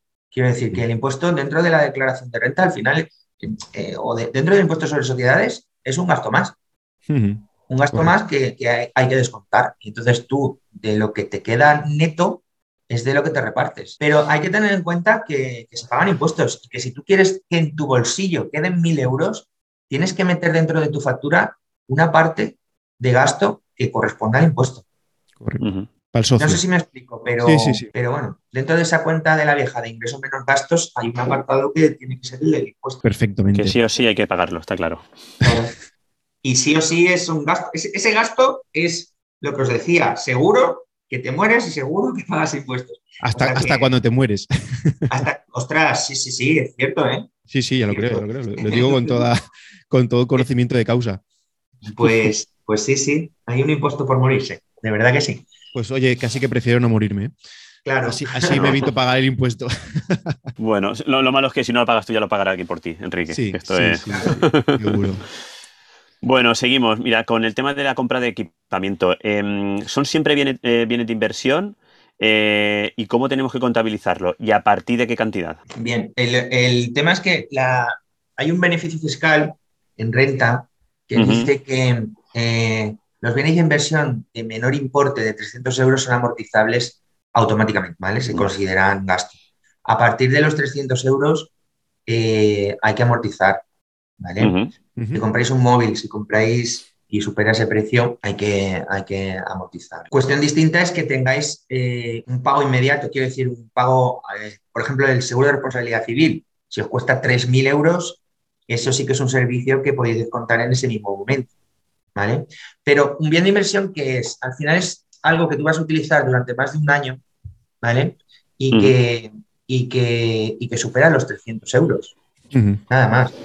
¿Vale? Esto es, una, esto es un beneficio recogido por ser empresa de reducida dimensión en renta para todos aquellos profesionales que, pues bueno, ya os digo que, no sé, yo amortizar es bastante habitual, ¿eh? O sea, no, no, es, algo, no es algo raro. No, no, sí, es por, darle información a los compañeros, eh, a partir de, qué pues, cantidad. Eh, ¿Cuántos años, por ejemplo, cuántos años, por ejemplo, hay que amortizar un móvil o, un ordenador? Claro. El, tema está en que depende de lo que compres, eh, la ley recoge una tabla de amortización. No se amortiza del mismo modo una mesa que un teléfono móvil. ¿vale? Existe en, el manual de renta, por ejemplo, podéis ver que, hay, hay una tabla que te dice cómo hay que amortizar. Y hay que tener en cuenta los días de uso, hay que tener en cuenta eh, la fecha de compra, el importe, por supuesto, pero ya os digo, eh, quiero recordar que el móvil se amortiza 25% anual. Eh, pues hay, gente que en cuatro años se compra cinco móviles. Claro, claro, O los pierden, ¿no? o, se les caen al hormigón, vamos, en este mundillo ya sabes. pero ya os digo, por ejemplo, el mobiliario puede ser amortizado al 10%. Y luego hay, hay una cierta eh, tolerancia a que, por ejemplo, el tema de licencias y programas informáticos se amorticen más rápido que otros porque caen en desuso enseguida. ¿vale? Pues tema de actualizaciones. Sí, sí, licencias de, dibujo, licencias de, todo esto que está ahora de, que, estáis utilizando de BIM, ¿es? O sí, de BIM, de BIM. Sí. Eh, todo esto, pues a lo mejor en, tres, cuatro trimestres eh, ha cambiado tanto el programa que, que no lo utilizáis. Entonces, caen, caen en desuso y esto se puede amortizar. Pero ya digo. O hay pagos anuales, ¿no? Que es lo normal, que tú te compras la licencia y luego hay pagos de mantenimiento anual y ese tipo de cosas. sí, sí, pero eh, eso es otro concepto. Quiero decir que eh, un pago de mantenimiento ya no sería la propia compra del bien. Ah, vale. O la propia compra de la licencia. ¿Vale? El mantenimiento entraría como gasto deducible, sin duda alguna. Vale, vale. vale. Oye, pues, eh, oye, se, Llevamos eh, casi una hora, pero nos queda bastante. Yo mm, estoy súper a gusto y preferiría seguir eh, comentando, pero me sabe mal por ti. ¿eh? nosotros tiramos hasta que tú nos digas que esto está siendo súper interesante. Por, ayudar a los que van a arrancar ahora mismo, ¿cuáles serían las obligaciones fiscales de, alguien que arranca como autónomo? El tema de los trimestres, de declaraciones anuales, las diferencias de las obligaciones en relación a una SLP. Volvemos a comentar la SLP. A ver, desde el momento que te das de alta de autónomo, o desde el momento que presentas el famoso 037, eh, tienes que presentar declaraciones trimestrales, ¿vale? Eh, el autónomo, el profesional, está sujeto principalmente a dos impuestos, a IRPF, ¿vale? Y a IVA. Entonces, cada uno de estos, pues, comporta que trimestralmente se presente una liquidación, una liquidación parcial. Los trimestres son trimestres naturales, de enero a marzo, abril, mayo, junio, julio, agosto y septiembre y el final eh, hasta, hasta diciembre. ¿vale? Y las declaraciones se presentan siempre del 1 al 20 del mes siguiente finalizado el trimestre. Entonces, ah. en función de cómo sea tu actividad, tendrás obligación de presentar unas declaraciones u otras. ¿Vale? Liquidar retenciones que estábamos hablando antes. En el caso de que tú recibas facturas de otras personas o eh, tengas alquilado una oficina, tienes que presentar ciertas declaraciones, ¿vale? Pero ya os digo, en principio, trimestralmente, del 1 al 20 del mes siguiente, había que pasar por taquilla, vale. Y luego, una vez al año, se presentan resúmenes anuales de todos estos trimestres, de todas estas liquidaciones. El resumen anual de IRPF, pues es la declaración de renta, que, bueno, estamos ahora en plazo de presentación. Empieza en abril, acaba en junio. Y eh, de los otros impuestos o resúmenes anuales de retenciones que hayamos pagado se, presentan en el mes de enero. ¿Vale? Finalizado dentro del, plazo de presentación voluntario del, cuarto trimestre se presentan los resúmenes. ¿vale? Eso, una idea a lo, bruto, ¿vale? Yo sigo insistiendo en que quien empiece, por favor, que vaya al colegio, por favor que vaya, eh, que se pase por, por asesoría fiscal, ¿vale? Porque eh, aquí el dejar de presentar una declaración ya es motivo de sanción, ¿vale? Entonces, eh, aunque no tengas que pagar nada, aunque sea cero, ¿vale? Entonces, el primer año o los primeros dos años, mi consejo es que, os lo haga alguien. Vale, vale, perfecto. Antonio, no sé si se ha colgado Antonio. No, no, no estoy por aquí, perdona, ah, que me había silenciado, perdona. No digo que mi consejo, estaba diciendo yo que también mi consejo, y entiendo que el de Enrique también es que, no lo siga siempre haciendo alguien, porque es lo que has dicho al principio. Nosotros yo creo que es mejor que nos dediquemos a nuestra actividad y que todas estas cosas, pues que lo dejemos en manos de un profesional que seguramente lo vaya a hacer mucho mejor que nosotros. Y luego también tener en cuenta que sobre todo porque hay cambios de normativa que son de un trimestre para otro y que hay que estar, o sea, las cosas suelen tener eh, una validez de, cierto plazo, ¿de acuerdo? Pero hay modificaciones de un trimestre para otro, sobre todo cuando tenemos momentos como los que hemos pasado, de pandemia, de ajustes económicos y demás, que lo que puede las obligaciones que tenemos un trimestre pueden diferir mucho de las del siguiente, ¿vale? Y es importante estar un poco al día. O, tener un punto de apoyo en el que, te oriente, vamos. Muy bien. Y bueno, Enrique, una cosita, a ver si nos podías tú aconsejar también. Tema de recomendaciones para llevar al día las cuentas. Eh, si nos puedes aconsejar algún tipo de aplicación, aunque luego antes nos ha comentado que, eso sí que, sí que existen aplicaciones gratuitas, pues si nos puedes decir alguna para nuestros compañeros. Y qué datos, como mínimo, pues debería, se deberían de anotar como, como un autónomo. A ver, a mí no, me gusta hacer publicidad. Eh, bueno. No, porque ¿sabes qué pasa? Que al final eh, existen tantas como, como usuarios. Ya. Y, a ver, eh, esto yo siempre doy el consejo, mira, con una hoja de cálculo se puede llevar. ¿Vale? Es relativamente sencillo marcar una fecha, un proveedor, un NIF, base imponible, impuestos que nos, que nos están devengando y demás. Es lo más sencillo, ¿vale? Con una hoja de cálculo eh, hay mil plantillas en, Internet. Eh, simplemente, ya os digo, con ello, con ello es suficiente. Luego existen todas estas aplicaciones que incluso te liquidan impuestos, pero sí que es cierto que esas aplicaciones suelen ser gratuitas en primera instancia, pero posteriormente o tienes que tener mantenimiento, eh, pagar un mantenimiento para tenerlas actualizadas y mucha gente pierde ese, ese, ese Entonces, em, hay otras muchas que incluso con la foto te recoge ya, le da una validez.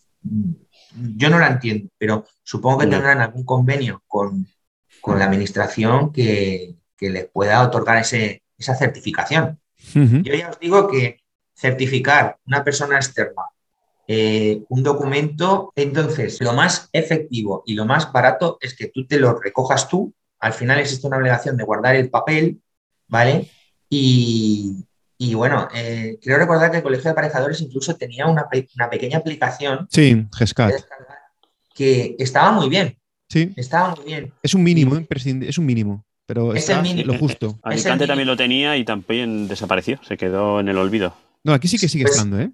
¿eh? si esa aplicación sigue estando, yo de verdad recomiendo que la utilicéis, porque es la mejor que he visto. de verdad.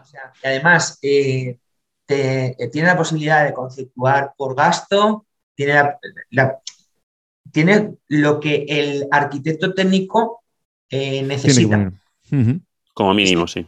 Y te lo, te lo pone por trimestres. La única pega que le veía yo es que no tenía posibilidad de imprimirse en hoja de cálculo, que sacaba un PDF. Pero bueno, no, Sé si, no sé si ahora ya funcionará o no funcionará.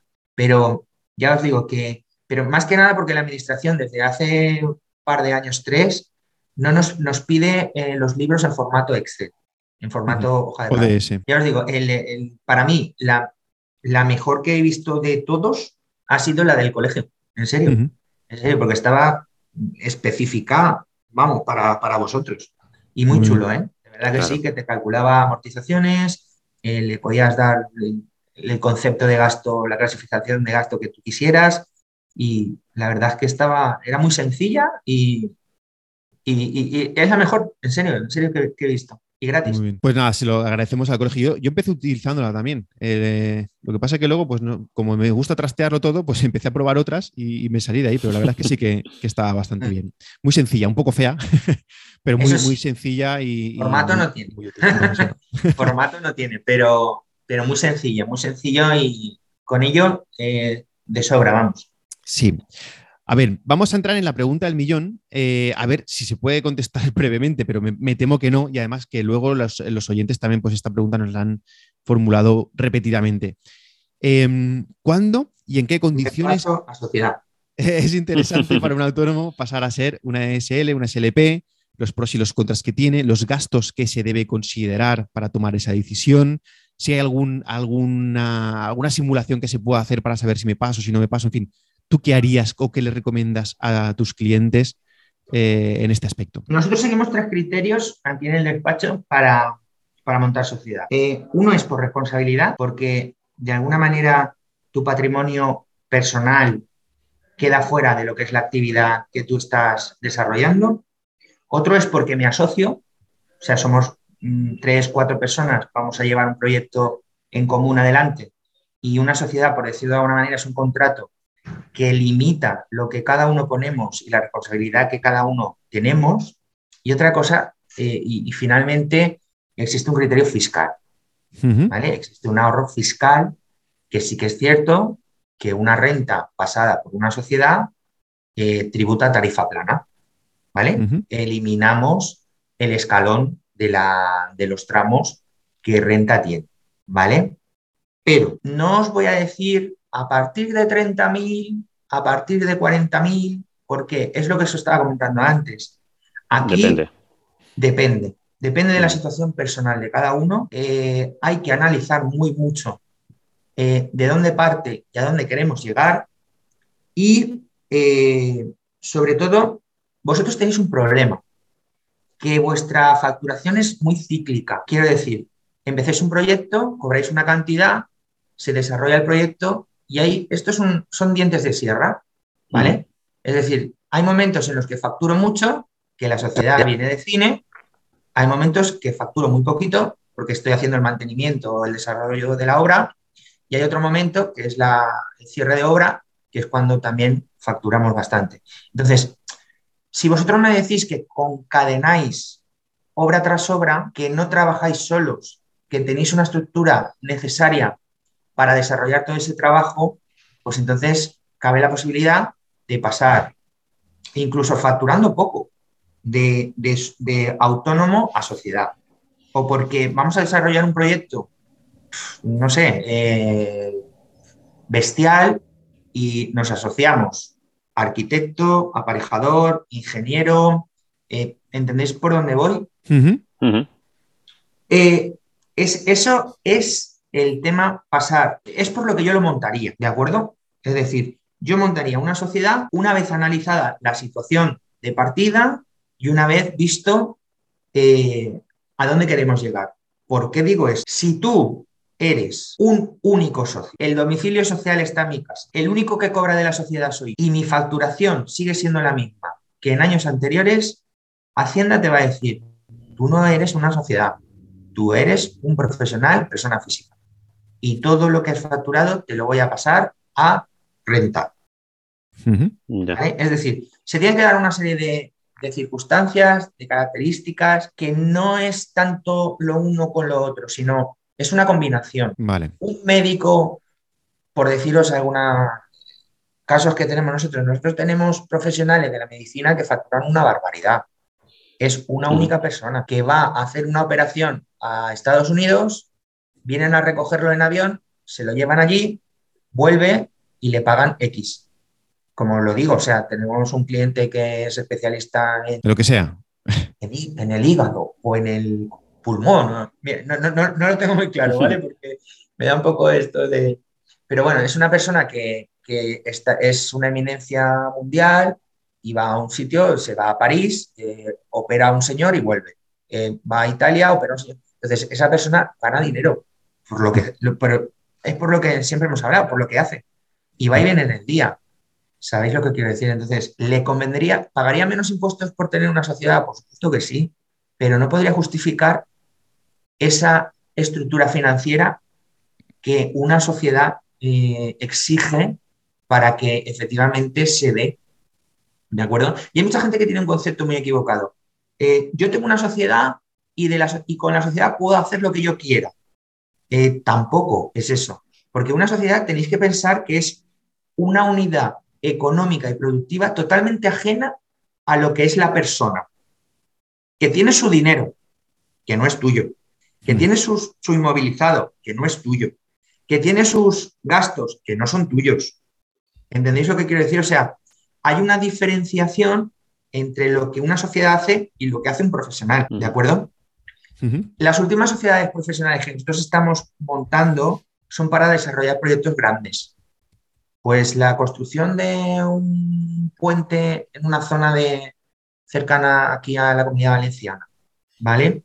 Eh, el desarrollo de una promoción de 500 viviendas, pues cosas así son las que son sociedades limitadas profesionales en las que están como socios eh, pues todos los profesionales que forman la, la, dirección facultativa y, bueno, y el, y, el project monitor, eh, al final es los encargados de ejecución del proyecto. Y, se monta una empresa específicamente solo para ese proyecto. Lo estamos, lo estamos haciendo así, sí. Las últimas que se están constituyendo en este sentido, se está haciendo así, se están haciendo así. Y de hecho existe un contrato no sé si conocéis el contrato Leonardo. Bueno, pues hay un contrato en el que es, eh, como os lo, digo yo, eh, cuando se va a desarrollar un proyecto muy grande, existe un precontrato, ¿vale? que, ya eh, de alguna forma mm, especifica el trabajo que cada uno va a hacer, la responsabilidad que cada uno tiene y, el compromiso de que, se, de que vaya a éxito, ¿vale? previo a la, formación de la, sociedad. Entonces, eh, ese contrato lo firman todos los profesionales, aceptan las condiciones de trabajo, aceptan sus honorarios, aceptan eh, y aceptan la forma en la que van a trabajar. Y derivado de todo esto, entonces se monta la sociedad. ¿Sabes lo que quiero decir? Entonces, ahí hay una serie de pasos previos en los que cada uno tiene claro pues, cuál es su responsabilidad, el riesgo que asume, lo que va a cobrar, etcétera, etcétera. Pero ya os digo, estos son, estos son eh, contratos, o sea, eh, proyectos bastante grandes. ¿Vale? Eh, comentabas que lo de las ventajas no está, tendría que justificar igual, por ejemplo, una SLP también tendría que. Hay gente que se cree que el coche directamente se lo desgraba si es SLP y si es autónomo, no. Si es SLP, tendría que justificar también la afección directa del vehículo. Exactamente lo mismo, exactamente la misma prueba, exactamente todo igual. Hay que justificar que se utiliza el vehículo para trabajar, ¿vale? Y, si no porque lo compre la sociedad va a ser deducible. Vale. Y si yo como autónomo eh, finalmente decido hacer una SLP, en algún momento algún asesor que tengo yo por ahí me dijo que eh, si eso lo hago, me tengo que facturar a mí mismo eh, el 75% del beneficio, con lo cual ese beneficio fiscal que obtendría, porque tributaría menos como persona que como sociedad, realmente se perdería, ¿no? Porque realmente estoy ingresando el 75% del beneficio que me puede hacer entrar en un tramo muy superior al que, al que pagaría por sociedad. Yo, te, yo, te, aclaro un poco el tema este. Es lo que estábamos comentando de que cada uno tenéis una circunstancia personal y hay que tenerla en cuenta de cara a montar esa sociedad. Porque, fíjate, imaginemos un caso, ¿vale? Tú facturas 40.000 euros al año, montas una sociedad. Esa sociedad factura los 40.000 euros al año que tú estabas facturando. Si tú necesitas 40.000 euros al año para vivir, o sea, porque pagas hipoteca, porque te vas de vacaciones, porque te gusta ir al cine, porque sales a cenar tres o cuatro veces a la semana, si tú necesitas esos 40.000 euros para vivir, mm, no te sirve de nada tener una sociedad. Claro. ¿Vale? La sociedad para lo único que sirve es para el exceso que queda. que no necesito. Exacto, es la hucha. Es decir, el dinero que tú tienes allí está tributando a un porcentaje inferior que al que podría eh, tributar en renta. ¿Vale?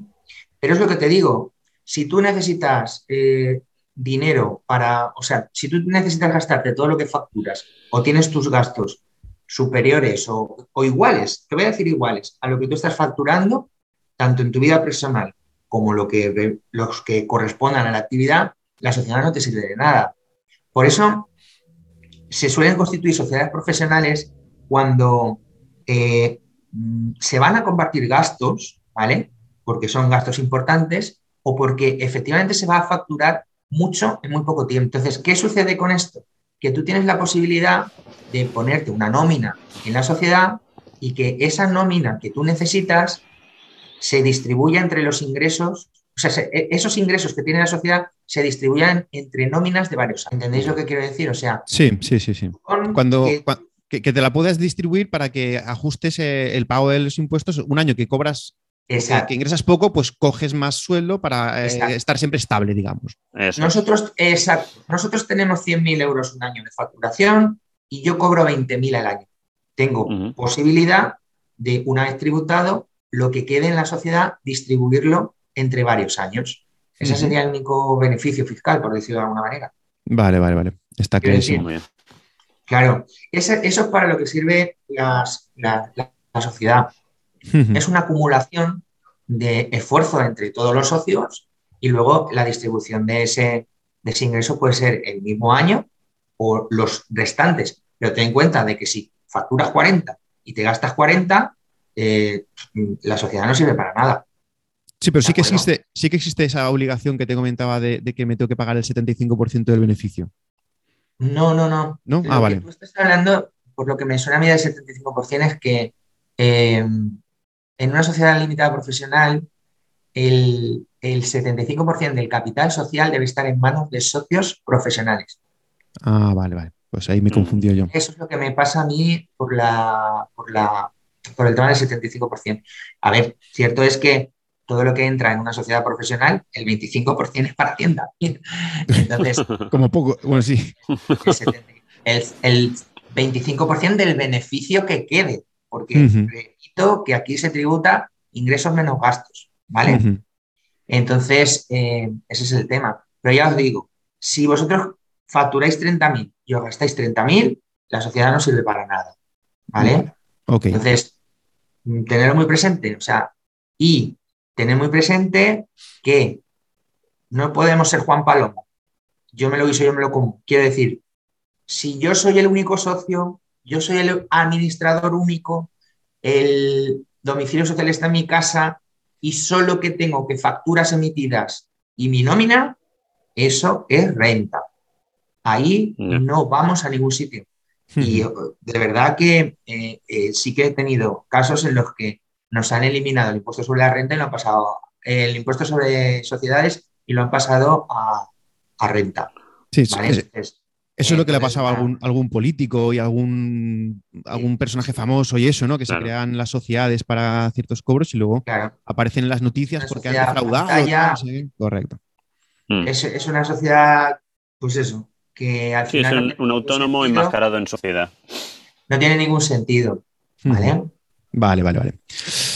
Antonio. Muy bien.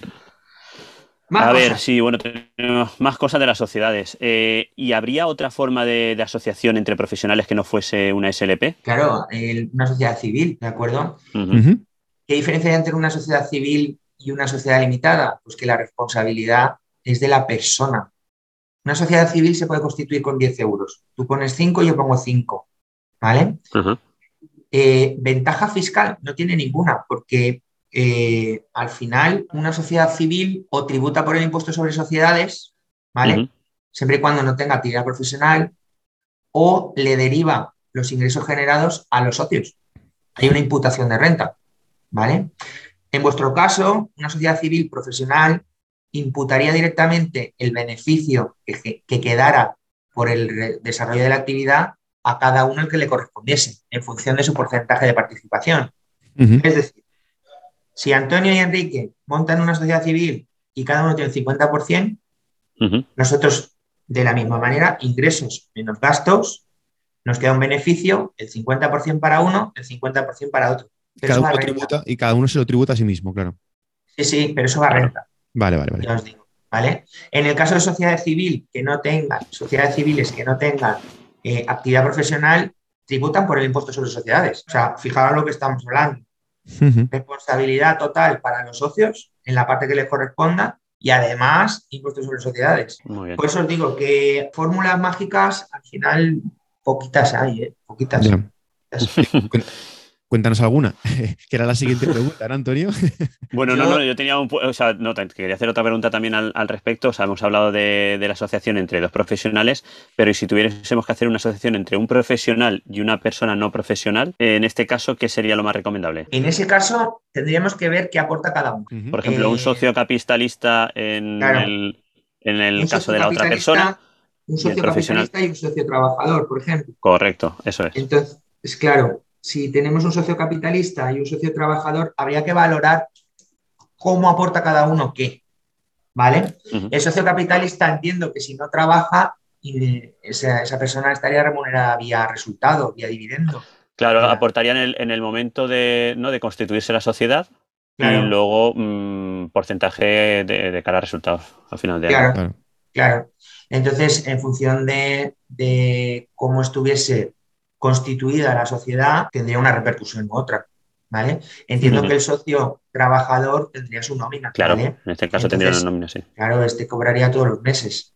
Claro. Bueno, una, nómina o una facturación a la sociedad. Claro, habría que valorar eh, el reparto del beneficio final, cómo quedaría. Eso se puede recoger en estatutos, se puede hacer pacto de socios, mm, hay diferentes formas y de dejarlo todo eh, previa constitución. Lo que se estaba comentando del contrato Leonardo, entre una de esas cosas eh, se especifican estas cosas, o sea, estos acuerdos previos a, cómo vamos a funcionar. ¿Vale? Sí, pero que, pero que en este caso sería lo, ideal sería montar una SLP. En este caso, si, fuesen dos socios, uno capitalista y otro trabajador, eh, tengo mis dudas. Ahí tendría que consultar la ley. Tengo mis dudas. Dependería del capital del trabajador o del profesional y del capital del inversor, por llamarlo de alguna manera. Tengo mis dudas ¿eh? que pudieran constituir una sociedad limitada profesional. Vale, ese es mi caso. tengo mis dudas, tengo mis dudas. Eso habría que, que consultar. Yo tengo, constituida, yo tengo constituido una SLP y ese es mi caso, en el cual eh, bueno, cada uno, cada uno tenemos un porcentaje de la empresa. Como te digo, el, socio capitalista puso un capital al inicio y, cobra mediante resultados. Yo ya te digo, yo ahí tendría que consultar con mis, con mis socios de, mercantil y, concretar, concretarte el tema. ¿Vale? Muy bien. Y bueno, ya nos queda solamente que de cara a montar una SLP, eh, ¿qué, trámites, eh, ¿qué trámites tenemos? Montar una SLP se monta de la misma manera que una sociedad al uso. Hace falta el mismo capital social, los 3.000 euros de inicio, ¿vale? Ir a notaría, eh, registrarla en, en, el registro mercantil y luego debéis registrarla en el colegio profesional. Eh, por decirlo de alguna forma, eh, la SLP es una sociedad colegiada. Es un colegiado más, ¿no? Es un colegiado más. Sí, sí, de hecho nosotros, nosotros somos SLP, Study Juridic, NSJ Study Juridic es es SLP y nosotros estamos colegiados en el Colegio de Abogados. También estamos colegiados en el Colegio de Titulados Mercantiles. Entonces somos sociedad colegiada. Eh, me consta que el Colegio de, Arquitectos Técnicos de Valencia también tiene sociedades colegiadas. Sí, sí, sí. Yo, bueno, yo pertenezco al de Alicante y yo, mi sociedad está también colegiada. Está colegiada. Entonces, la, la diferencia principal es esa y que el objeto social son los servicios profesionales. Ya os digo, al final eh, una sociedad profesional no podría eh, desarrollar otra, otra actividad que no fuera la propia. De hecho, yo no tengo ninguna de las sociedades profesionales que nosotros tenemos como clientes, todas están dedicadas a lo, a lo suyo. No, hay ninguna que, tenga sí, que, te montes una SLP de pues, un estudio de arquitectura y acabes montando con la misma SLP un bar. Una constructora, por ejemplo. Se puede hacer. una constructora, correcto. hay, Una, pregunta sobre ese tema eh, un poquito más adelante. Eh, yo recuerdo que en el colegio de, aparejadores, eh, para que saliesen gastos a nombre de la empresa constructora, no era posible. No era mm. posible. O sea, siempre salían a cargo del colegiado y, bueno, y lo que hacían era mencionar que ese colegiado solo prestaba servicios a esta constructora o a esta promotora. ¿vale? pero, pero era, una, era un tema bastante recurrente de consulta. ¿Puede la constructora o promotora asumir los costes de seguro de responsabilidad civil, colegiado y tal, pues el colegio decía que no, que no. Podía hacer mención a que lo estaba pagando la constructora promotora, pero el coste era del colegiado, por supuesto. Claro, si eso es un uso recurrente, yo conozco compañeros que, están trabajando de esa manera, en el cual la constructora, la promotora, la constructora no, la promotora en este caso, pues le paga los, ¿no? pues el seguro decenal o, o lo que. eso es. Pero lo suyo es hacerlo a través del colegiado, correcto. Tú se lo pagas al colegiado y es el colegiado quien paga, no paga la, promotora. La promotora no puede pagar directamente porque no está colegiada, no, no, es un colegiado. Muy bien. Muy bien, pues, pues tenemos aquí una pregunta última. Que, bueno, última nuestra, última nuestra. de qué, tenemos que hacer para pagar menos impuestos. Yo creo que al final la gente, todo el mundo queremos pagar, pero queremos pagar lo justo, no pagar de más. Claro, yo quiero pagar. A ver, eh, no, no, quiero defraudar nada, pero, pero ya que pero como algún tip, algún truco. Pagar impuestos es sano, de verdad. Sí, sí, sí. Si los, usaran bien, si, los, usaran bien, sería más sano todavía. Eh, eh, pagar impuestos es sano. Yo siempre recomiendo que se paguen los impuestos justos. Quiero decir, eh, tenemos que aprovechar lo que la ley mm, nos, nos, permita hacer las cosas bien, porque tener en cuenta una cosa. tú puedes negociar con un proveedor, puedes negociar con el banco, puedes negociar las formas de pago, pero Hacienda y Seguridad Social eh, negocian poco. La verdad es que eh, te puedes ver en un follón bastante, bastante majo. ¿Vale? Entonces, pagar impuestos, sí. Eh, los menos posibles, claro que sí, los menos posibles. Pero mi consejo es. No, no, mi consejo no, es no enroscarse en, en, Es que esto, es que lo otro, es que esto lo utilizo yo, es que esto tal. Eh, con la administración hay que ser muy claro y sobre todo muy transparente y tener las cosas muy claras. O sea, yo no te digo que no te deduzcas el coche, pero si te vas a deducir el coche, ten prueba. Justifica el uso del coche. ¿Vale? Preocúpate. Quiero decir, muchas veces nosotros nos vemos en la tesitura de que no tenemos nada que justifique en la deducción del coche. Y el cliente ha querido deducirlo. ¿Entendéis lo que quiero decir? O sea, yo no tengo, Luego no, pides facturas con la matrícula, eh, no tienes, eh, no pides eh, mm, justificantes de que has estado durmiendo en Madrid o no pides un justificante de tal. Entonces, ¿qué hacemos? No podemos decir porque yo lo valgo, ¿vale? Siempre hay que tener un respaldo documental, una prueba que se pueda justificar y eso te lo van a considerar deducible. No hay ningún problema. ¿Pagar menos impuestos? Eh, mira, siempre hay un tema que, era muy eso y yo les decía, eh, pues ten un hijo y verás cómo pagas mucho. y claro, los biberones y los pañales, y digo, ya, pero es que el mayor gasto fiscal es tener un hijo. y sobre todo, los primeros tres añitos son deliciosos. Sí, sí, pero es que incluso te deducen el seguro del, coche. Yo me acuerdo del primer hijo que tuve, no sé por qué me tocó eh, pues actualizar el seguro y claro, te, te, vuelven a hacer otra vez las preguntas. Y por tener un hijo te deducen el seguro del coche. O sea, que aquellos que no lo tengan, que llamen al seguro y también te deducen. El autónomo que tiene un hijo lo tiene que llevar a la guardería. En Valencia los gastos de guardería, una parte es deducible. Eh, tener al, nano, o sea, que nazca el nano en, tres, en los, los, tres primeros años hay una reducción. Pero vamos a ver, eh, esto ya es un poco... Ese, consejo... no sé si buscas ahorrar por tener un hijo, no creo que sea. No, sé si ese consejo... No sé si consejo lo van a coger los compañeros. No creo que sea el mejor ahorro posible. Eh, no, no. no, nos confundamos, la normativa y la mecánica de los impuestos están hechos para que paguemos. Quiero decir que eh, hay muchas, si vamos a lo que la ley concreta, eh, tendríamos que pagar impuestos todos los años. Quiero decir que no hay una devolución, no existiría ninguna devolución más allá de los impuestos excesivos que hayamos pagado. Hmm. ¿vale? Hay mucha gente que se alegra mucho porque me dice, oye, qué bien, me devuelven 1.700 euros. No, no, no, que va, que va. tío, pero es que no es que te devuelvan 1.700 euros, es que han tenido 1.700 euros tuyos eh, retenidos de los que tú no has cobrado ni un solo euro en concepto de intereses, ni, nada, ni nada, ¿vale? Y ese dinero lo podrías haber, y conforme está la inflación, pues ya me dirás. Claro. Ya me dirás, estás perdiendo poder adquisitivo. Entonces te está costando. Pero bueno, es que ya os digo, o sea, la mecánica del impuesto, como está montado, y la normativa está hecha para que se paguen impuestos. ¿Pagar menos impuestos? Correcto. Aplicamos las reducciones posibles, aplicamos las deducciones posibles, pero es que depende de cada uno de su situación personal. Dependerá de cómo tú estés y de lo que de los hijos que tengas, de si te corresponde aplicar eh, por inversión de vivienda, pero cada día vamos a menos. O sea, quiero decir que este año por, por pagos por ahorro en plan de pensiones tenemos menos límite.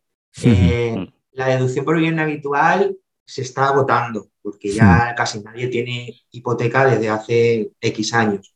Entonces, y no hay cosas nuevas. No sé si me explico. Sí, cada vez hay menos, menos opciones para reducir. Menos posibilidades de reducir impuestos. ¿vale? Esa es mi, sensación. Ahora, con el tema de la eficiencia energética en las reformas de, de aumentar la eficiencia energética en la vivienda habitual, pues parece ser que si te pones placas solares o si pones ciertos elementos para temas de agua, residuales y tal, pues bueno, vamos a poder aplicar algo, pero, pero ya os digo, es que no hay algo que diga, ostras. Hacer esto, hacer esto. Hacer esto que vale la pena porque tal. Mm, mi consejo es que ahorréis. Sí. Ahorrar. Invertir, ahorrar e invertir. Sí, sí, eso iba a decir yo, porque ahorrar y ahorrar, tener el dinero en el banco hoy, en día no tampoco. No, Ahorrar no, no, no. Ahorrar y. ahorrar e invertir. Hemos ahorrado, intentar invertir, porque lo que ha dicho antes Enrique, 100% con él. Veremos si cobramos pensión. Hmm. Veremos qué pasa. Este, este tema de invertir podríamos hacer también un programa, ¿eh, Antonio? Igual, igual les interesa. Si si a los compañeros les interesa un programa de inversiones, que nos lo digan porque lo podríamos también tratar, que es un tema muy interesante. Sí, que vayan a comunicar.com barra ideas y ahí que nos dejen la idea y, que nos, lo, preparamos. Eso es. Eso es. Yo tengo, tenemos aquí a varios eh, asesores financieros que tendría el, placer de presentaros que, Hombre, claro. se dedican a, estas cosas y estos sí que os podrían eh, asesorar en cuanto a pues a, qué hacer con el ahorro. A qué hacer con el ahorro. Y además son tíos que de verdad son gente pues que, trabaja para entidades financieras y están en, buena, en buena situación. Vamos, pues te, cogemos, te cogemos el guante, ¿eh, Antonio? Eh, sí, sí, sí, sí, Podemos aprender. La inflación, podríamos llamarlo. Sí, sí, sí, sí. Bueno, Enrique, no te queremos quitar mucho tiempo más porque te habíamos dicho que te íbamos a tener retenido una horita. Eh, llevamos ya una hora y media de programa. Y media. Pero vamos, a mí me parece súper interesante. Creo que, a ver, eh, está siendo todo muy denso, pero, pero muy útil. Y ahora ya se nos habían acabado las preguntas que teníamos nosotros, pero como hemos dicho al principio del programa, hay oyentes que nos han mandado un montón de preguntas. Todas más o menos son, eh, se basan en, en tres. y además que ya más o menos las hemos comentado, pero sí que me gustaría aunque sea pasar por encima de todas ellas y si encuentras algún matiz en alguna, pues oye, esto, este matiz eh, ya lo tenemos y si ya es una pregunta que hemos respondido, pues la pasamos. Lo digo por, por, no alargarlo, ¿no? que también me sabe mal por ti. Eh, lo que sí que quiero es eh, mencionarlos a todos porque ya que han hecho el esfuerzo de lanzarnos la pregunta, los suscriptores, pues que menos que, leerles la pregunta. ¿no? Em, empiezo yo, si te parece. Alejandro. Alejandro Olmo, que es un fiel seguidor y que siempre nos manda alguna cosa y que le damos un abrazo como siempre, nos dice, la duda existencial, eh, ¿cuál es interesante ¿cuándo es interesante pasar de autónoma empresa, que lo hemos comentado, qué tendríamos que tener en cuenta? Si somos aparejadores y podemos demostrar que todas las obras las tenemos fuera de casa, ¿por qué no podemos meter el gasoil al 100% en nuestra contabilidad? ¿Por qué no podemos meter el coche al 100%? Al final, sin él no podemos ir a las obras y se puede demostrar. ¿Por qué nos consideran que solo trabajamos en despacho? Yo le hago 50.000 kilómetros al año por mi trabajo, ¿por qué no puedo meterlo? Aquí hay, aquí hay rabia contenida, ¿eh, Alejandro? bueno, esto lo, hemos comentado, no, sé si tienes algún matiz que comentar, Alejandro, y si no... No, eh, simplemente lo que estábamos comentando, eh, aportar prueba. Justifica que efectivamente hace los 50.000 kilómetros al año, que además de esos 50.000 kilómetros al año, eh, con otro coche o hago eh, 20.000 más porque me voy de vacaciones, porque voy a Mercadona o porque me voy a, la playa. Y ya os digo que es que la administración no es eh, algo inamovible, pero hay que aportar prueba. Pues hay que aportar prueba. Que tengo las, las visitas de obra lunes, martes y miércoles. Que una está en Vigo, otra está en Barcelona y otra está en Cádiz. Entonces, eh, justifica que haces esos kilómetros. Correcto. Pues Alejandro, te paso el teléfono de Enrique y que tú también eres de Valencia y así se lo. te, lo, puedo explicar más detenidamente, claro. Exacto. Bueno, o a cualquiera, porque al final yo con Enrique lo hago todo online. O sea que si cualquiera quiere contactar con Enrique para que se lo gestione, yo paso el contacto a quien haga falta. Mi correo electrónico ahora, ahora, ahora, luego, si quieres, al final nos, nos haces tu spam de valor. Antonio, al Venga, pasamos a la siguiente. Iván Gómez. Iván Gómez nos dice: Buenos días. Primero de todo, daros la enhorabuena y las gracias por esta web. Mi pregunta es si nos podría indicar a partir de aproximadamente qué ingresos nos sale más rentable montar una SL o si hay alguna otra fórmula para como SLU o similar que nos puede ir bien, siempre contando que nuestros gastos deducibles son pocos. Muchas gracias. Pues aquí vuelve a lo mismo, ¿no? Un poquito lo mismo, sí. Claro, esto es, situación personal de cada uno, eh, ver qué proyección tenéis en cuanto a ingresos y, ver... estudiar el caso. Estudiar el caso. Sí, sí, aquí hay que estudiar el caso personal, cada uno lo que, lo tenga y, por dónde va a ir. Perfecto. Pues Iván, contacta con Enrique. Te vas a llevar una buena cartera de clientes. Eh, Pablo Gómez Martínez eh, nos dice: ¿Qué ventajas fiscales tiene el ejercer la actividad como sociedad limitada, ya lo hemos comentado, profesional frente al autónomo? Por cierto, enhorabuena Enrique y Antonio por comunicar. Aquí en el estudio no nos perdemos ningún programa, incluso tras la escucha hacemos nuestro propio debate particular. pues, pues muchas gracias, Pablo, y muchas gracias a todo vuestro estudio. Eh, hoy tenéis debate, ¿eh? ya os digo que después de este programa vais a tener un debate intenso. Pero vamos, la, respuesta eh, está dada antes, entiendo yo. ¿eh? Sí, yo creo que es reiterar un poco lo que... Eh, sí, sí, hay muchas que reiteraremos, pero como te digo, es por mencionarlas porque se lo merecen, ya que nos han mandado la pregunta. Pues Antonio, la siguiente. Venga, siguiente. David Fernández Alba nos dice, buenos días, muy interesante. Me gustaría saber cómo facturáis vosotros como SL o como, ah, como SL o como persona física y a partir de qué cantidad anual es interesante facturar como SL. ¿Es obligatorio tener personal en nómina para, para facturar como SL? ¿Tenéis algún tipo de tabla de Excel para ir apuntando los gastos? Eso es lo que nos pregunta. Esta es tanto para nosotros como para ti. Eh, yo, respondo mi parte muy rápida. Yo como persona física y eh, tengo una aplicación que yo utilizo factura directa para anotar mis gastos y mis ingresos. Mi respuesta rápida. Vale, pues yo mi respuesta es yo como SLP, aunque alguna factura hago como persona física, ¿vale? Algún, si tengo que hacer algún informe o cualquier cosita pequeña, pues sí que lo, paso por, persona física. Y yo utilizo eh, Holder, ¿vale? Que ya lo hemos hablado también aquí, para, llevar todo mi control de, gastos, emitir facturas, eh, planificar eh, los gastos e ingresos, etcétera, etcétera. Pues Enrique, ¿alguna parte tuya que quieras comentar? Yo lo que es, un poco reiterar el tema que ya hemos que ya hemos comentado. Vamos siempre, eh, para constituir una sociedad, hay que ver de dónde partimos y dónde vamos a llegar, ¿vale? Estudio personalizado de cada situación de cada uno previa, al final. Lo mismo. los criterios que hemos comentado, no, nada más. Vale. Antonio, creo, te toca. Además, mira, mira, eh, mira, quién te ha tocado. Sí, sí, Antonio Ross. Antonio Rosé, bueno, fiel oyente también, compañero mío, eh, socio en algunas obras, o sea que, desde aquí le mandamos un saludo.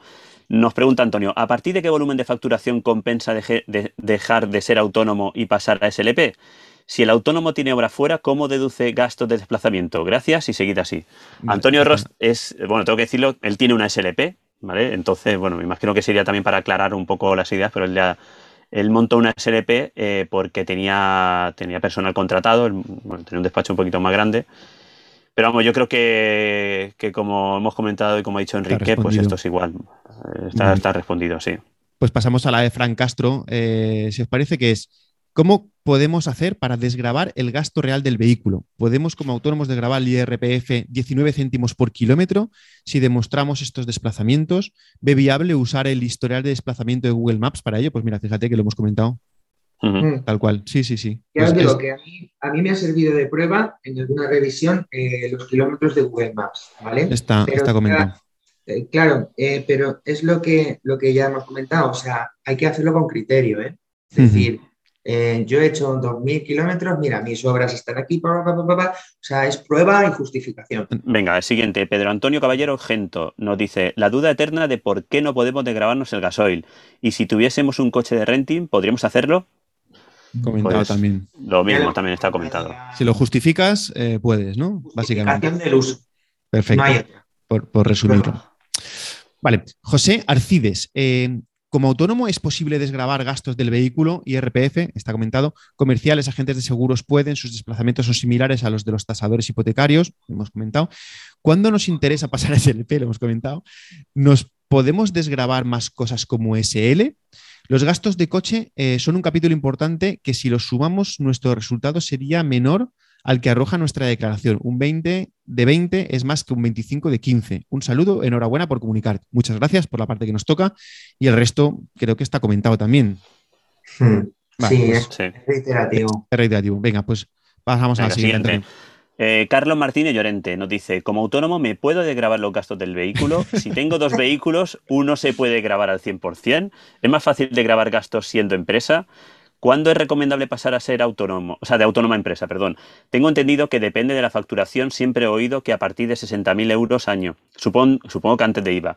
¿Y qué tipo de empresa no teniendo personal es más interesante para un profesional liberal? Gracias.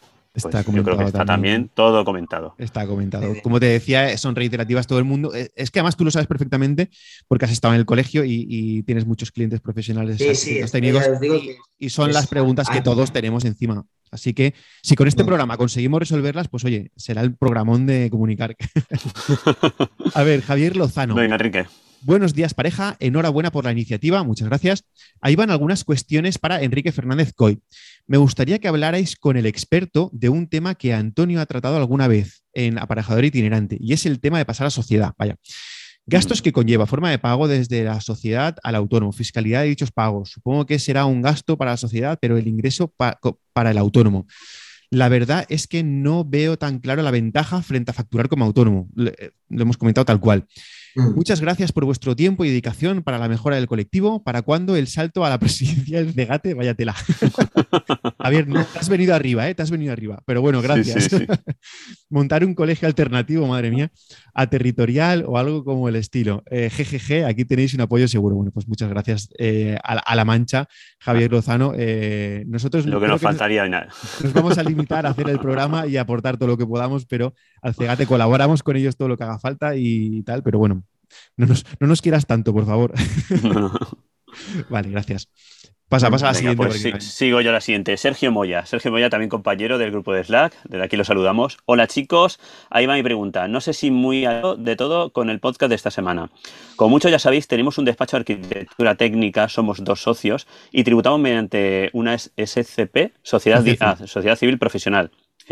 Queremos abrir un negocio a través de una constructora propia, pero según nos cuentan, no es posible facturar trabajo de construcción ni que nos facturen los proveedores a este tipo de sociedad que tenemos ahora. Compra de carpinterías o compra de suelo, facturación a industriales, etcétera. ¿Hay algún tipo de sociedad que pueda englobar trabajos propios de arquitectura, proyectos, informes, direcciones de obra, etcétera, y trabajos de construcción? La solución que me ofrecen es, opción 1, darse de alta como autónomo uno de nosotros para poder facturar el tema de la construcción y seguir con la sociedad actual. Y opción 2, crear una nueva sociedad y funcionar con las dos sociedades, cuyo coste es muy elevado. Eh, bueno, espero haber explicado lo mejor posible. Gracias por vuestro podcast. Un saludo, Sergio. Esta sí que tiene un poquito más de... Sí, sí, chicha. Yo, yo- yo creo que ya hemos comentado que la sociedad profesional se debe dedicar a actividad profesional. ¿vale? Eh, salir de ahí entiendo que no es posible, Vale. ¿vale? Eh, poder facturar por cualquier sociedad puede facturar por cualquier cosa, ¿de acuerdo? Pero eh, los servicios profesionales están muy limitados y posiblemente si de lo que estábamos hablando, si el colegio profesional recibiese alguna denuncia de alguien di- indicando que esta sociedad habría facturado por otros conceptos, se la expulsarían, no tengo duda, ¿vale? Porque eh, es, es parte, eh, por decirlo de alguna manera, es competente para, para ello, ¿vale? Vale. Entonces, todo lo que no sea servicios profesionales vinculados a la profesión mm, que corresponda, no deben ser facturados por esa sociedad. Si tú quieres montar una constructora, eh, monta una constructora. Si quieres, promotora, promotora, pero no mezcles el servicio profesional con el resto, con el resto de actividades porque no... Pero si, no- es una, si es una SL sin, sin SLP, sin ser sociedad limitada profesional, sí que podría englobar. Sí, sí. Si es una SL, puede ser constructora, tener un restaurante eh, un taller mecánico. Y pero, también, pero también podría ser un profesional, eh, ejercer la arquitectura técnica y la construcción dentro de una SL sin la apostilla de Entiendo que no podría facturar servicios profesionales. Vale. Claro. De la misma manera, si, si sucediese al revés, el colegio, que para ello está, eh, para proteger la profesión, podría ir contra la constructora o promotora. Entiendo que sí. Vale. Pues la siguiente es de José Joaquín Carazo Rodríguez, que nos dice, eh, para un estudio de arquitectura pequeño, dos, tres arquitectos y arquitectos técnicos, ¿cuál es la forma que recomiendas? ¿Comunidad de bienes, sociedad limitada profesional o funcionar como autónomos independientes? Muchas gracias. José Joaquín, contacta con Enrique, porque yo entiendo que la pregunta va a ser, depende, ¿no? La respuesta, depende. claro. Depende del objetivo, del objetivo que pretendan esos socios, esos asociados. Entonces depende, depende de, si la facturación es común, si compartimos gastos, eh, depende de muchas cosas, ¿vale? No es una, no es A o B, de verdad que no. Vale. Pues seguimos. Eh, Carmen López Saurín nos dice, hola, muchas gracias por darnos esta oportunidad. Mi duda está relacionada con el IRPF. Primero, me gustaría que me explicara el concepto del impuesto en sí, explicado como para niños. Y como autónomo, como autónoma, ¿cuándo debo aplicar IRPF y qué porcentaje hay que aplicar? Y sobre este mismo tema, ¿qué repercusión tiene en la declaración de la renta del ejercicio anual? Si me lo devuelven o si me o si devuelven parte de esa cantidad, saludos y muchas gracias por todo. Pues saludos a ti. Yo, entiendo que de lo que está hablando es de la retención de la factura. Yo creo que sí, sí. sí. De cuándo tiene que aplicarle y cuándo no. Claro. Eh, creo que ya lo hemos hablado. Cuando, sí. cuándo hay que aplicarla. Pero ¿qué es? O sea, ¿qué, qué es esa retención?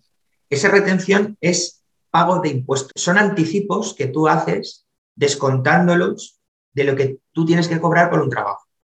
Entonces, ¿cuándo recuperas ese, ese, ese, pago que has hecho? Cuando haces la declaración de la renta, porque ya son pagos que has realizado de la liquidación final. Entonces, si te sale a pagar por encima de los pagos que ya has realizado, pagas la diferencia. Si te sale a pagar por debajo de los pagos que has realizado es cuando te devuelven dinero. ¿Vale? Pero la retención es efectivo pago de impuestos. ¿Vale? O sea, tú dejas de cobrarlo porque a quien le estás facturando ya está haciendo ese pago a Hacienda para que cuando tú hagas tu declaración de renta tengas ahí un dinero ya depositado. Sí, no, no, sigue, sigue, sigue, sigue, Enrique. Vale. Eh, a ver, me ha tocado, me ha tocado el, difícil. Joel Mayawanwa Esteo. Te, perdona por la pronunciación, pero no es lo que me ha salido. Em, ¿Qué ventajas conlleva tener una sociedad limitada o unipersonal frente a autónomos? Está ya comentado también, eh, ah, reiterativo. Pasa tú a la siguiente. Venga, Ana, Ana Gallego Núñez nos dice: Hola compañeros, muy buena iniciativa lo que habéis tenido. Mi pregunta, la bueno, mi pregunta, la habéis, comentado en alguna ocasión en el podcast de Antonio, pero me gustaría saber un poco más sobre la ventaja de hacer una SL o una SLP frente a autónomo en el RETA. ¿Cuándo sería el momento de pasar a hacer una SL o SLP? ¿Qué ventajas o qué inconvenientes puede tener? Muchísimas gracias. Bueno, pues yo creo que también queda contestada. Gracias a mm. ti. Sí, está contestada. Pues paso a la última, eh, que es de Javier Sánchez, que nos dice, hola, eh, gracias por darnos la oportunidad de participar en las entrevistas. Pues por supuestísimo que para eso estáis suscritos y, es una de las ventajas que tenéis los suscriptores de la web. Creo que está extendida en la profesión la duda sobre cómo tratar los gastos de desplazamiento. La gran mayoría de los autónomos usamos nuestros vehículos particulares para nuestros desplazamientos a obra, principalmente. A todas luces es un gasto necesario. Si bien Hacienda, que somos todos, ya te digo, pone muchos problemas para deducir la base IRPF. Afortunadamente parece asentado el criterio de deducir el 50% del IVA. Yo me deduzco el IRPF en el... Eh, en IRPF el coste directo de mis vehículos aplicando un coste estimado de 0,20 euros por kilómetro para turismo y 0,15 euros kilómetro para la motocicleta. Dispongo de un listado de desplazamientos en el que indico fecha, itinerario y proyecto al que cargo el coste. ¿Es correcto o me van a crujir tarde o temprano? Esto se ha comentado, pero quizás sí que necesita, necesita el matiz. Lo dicho. ¿Le van a, ¿le van a crujir? Le van a crujir. Le van a crujir. Eh, no. bueno, si no es por esto, será por otra cosa. a ver, ahí tenéis, ahí eh, lo cierto es que él sí que tiene, o por lo menos observo que tiene una preocupación de, de probar que efectivamente el uso que hace es ¿vale? Eh, no, va desencaminado. Te quiero decir que eh, su preocupación debe ser esa, de poder probar el uso efectivo que hace. Simplemente. Con ello, eh, si es suficiente, de verdad que no, yo no, tenemos una varita mágica, de verdad, o sea, depende mucho de la persona que pilles. Es subjetivo. Depende mucho de la persona, si, si, esa persona ya ha tenido alguna alguna, alguna vez, alguna revisión con, vuestra actividad. O sea, si es sensible a que efectivamente utilizáis mucho el coche y que conoce efectivamente cómo es vuestra actividad. Pensar que el problema principal es que tenemos que, explicarles. El señor de Hacienda no sabe eh, de qué va, sinceramente. Eh, y entonces intentan aplicar un, criterio generalista a algo muy concreto. Cuanta más prueba tengamos, mejor. Eh, no va desencaminado, la verdad. Que sea suficiente o no, no va desencaminado. Dejémoslo ahí. Vas bien, vas bien. Te crujirán, pero poco. Sí, sí. Vas bien. Pues. pues Enrique, yo una cosa te quería decir porque esta mañana han llegado eh, una, dos, cuatro, cinco preguntas más. Mm, no, las, las no, he no, no, está, está controlado. ¿Están metidas? Ah, vale, sí, estupendo. Sí, está controlado. Perfecto. Es que, pues yo creo que no han parado de llegarnos preguntas. Esto es una avalancha, de verdad. Muchísimas gracias eh, a todos los que nos habéis mandado cosas. Eh, es una pasada. Estamos encantados. Nada, quedamos otro día y yo encantado de, atenderos. Oye, pues, pues, pues gracias a ti también, porque además te hemos quitado, te habíamos dicho una horita y te tenemos aquí casi dos horas de, entrevista súper intensa. Eh, que bueno, que esperamos que al menos haya servido para que una vez por todas, todas las dudas que todos los técnicos te, trasladamos de manera personal y que las contestas una vez, pues cuando te vayan a preguntar, digo, no, pues mira, vete a este programa de comunicar, que ahí lo respondo todo. y así te libras de. Pasarme el enlace y lo llevaré siempre en el móvil. claro. sí, sí. Oye, nada, encantado, sin problema. Ah, muchísimas gracias. Ha sido un programón, Antonio. Yo creo que. Sí, este un placer, un placer. Programón súper largo, evidentemente. Ha salido, pues, como digo, casi dos horas, pero de, puro contenido de valor. Así que, que muchísimas gracias. Ya te dije, Antonio, que si teníamos, que si invitamos a Enrique iba a ser un triunfo, ya te lo dije. sí, no, ha estado muy, muy, muy interesante. La verdad es que para, eh, son programas de estos para escucharte los dos o tres veces, ¿vale? Y quedarte con, ¿no? quedarte con lo bueno. Sí, pero aparte es que, Enrique ha sabido, ha sabido transmitirlo sin irte por las ramas en normativas ni en temas jurídicos ni nada de eso y ha sido una cosa que yo creo que, que se entiende perfectamente. Aprovecha, Enrique, para hacer tu, spam de valor. Cuéntanos eh, dónde pueden encontrarte los que te acaban de conocer, si quieren eh, trabajar contigo o no, eh, mails, webs, lo que sea. Mm, a ver, nosotros tenemos oficina en Valencia, tenemos oficina en Paterna y tenemos oficina en Liria.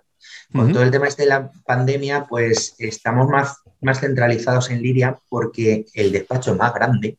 Y claro, aquí teníamos que, me, que tener unas, una serie de, cumplir con una serie de restricciones. Pero bueno, eh, tenemos clientes en Sevilla, en Madrid, en Barcelona.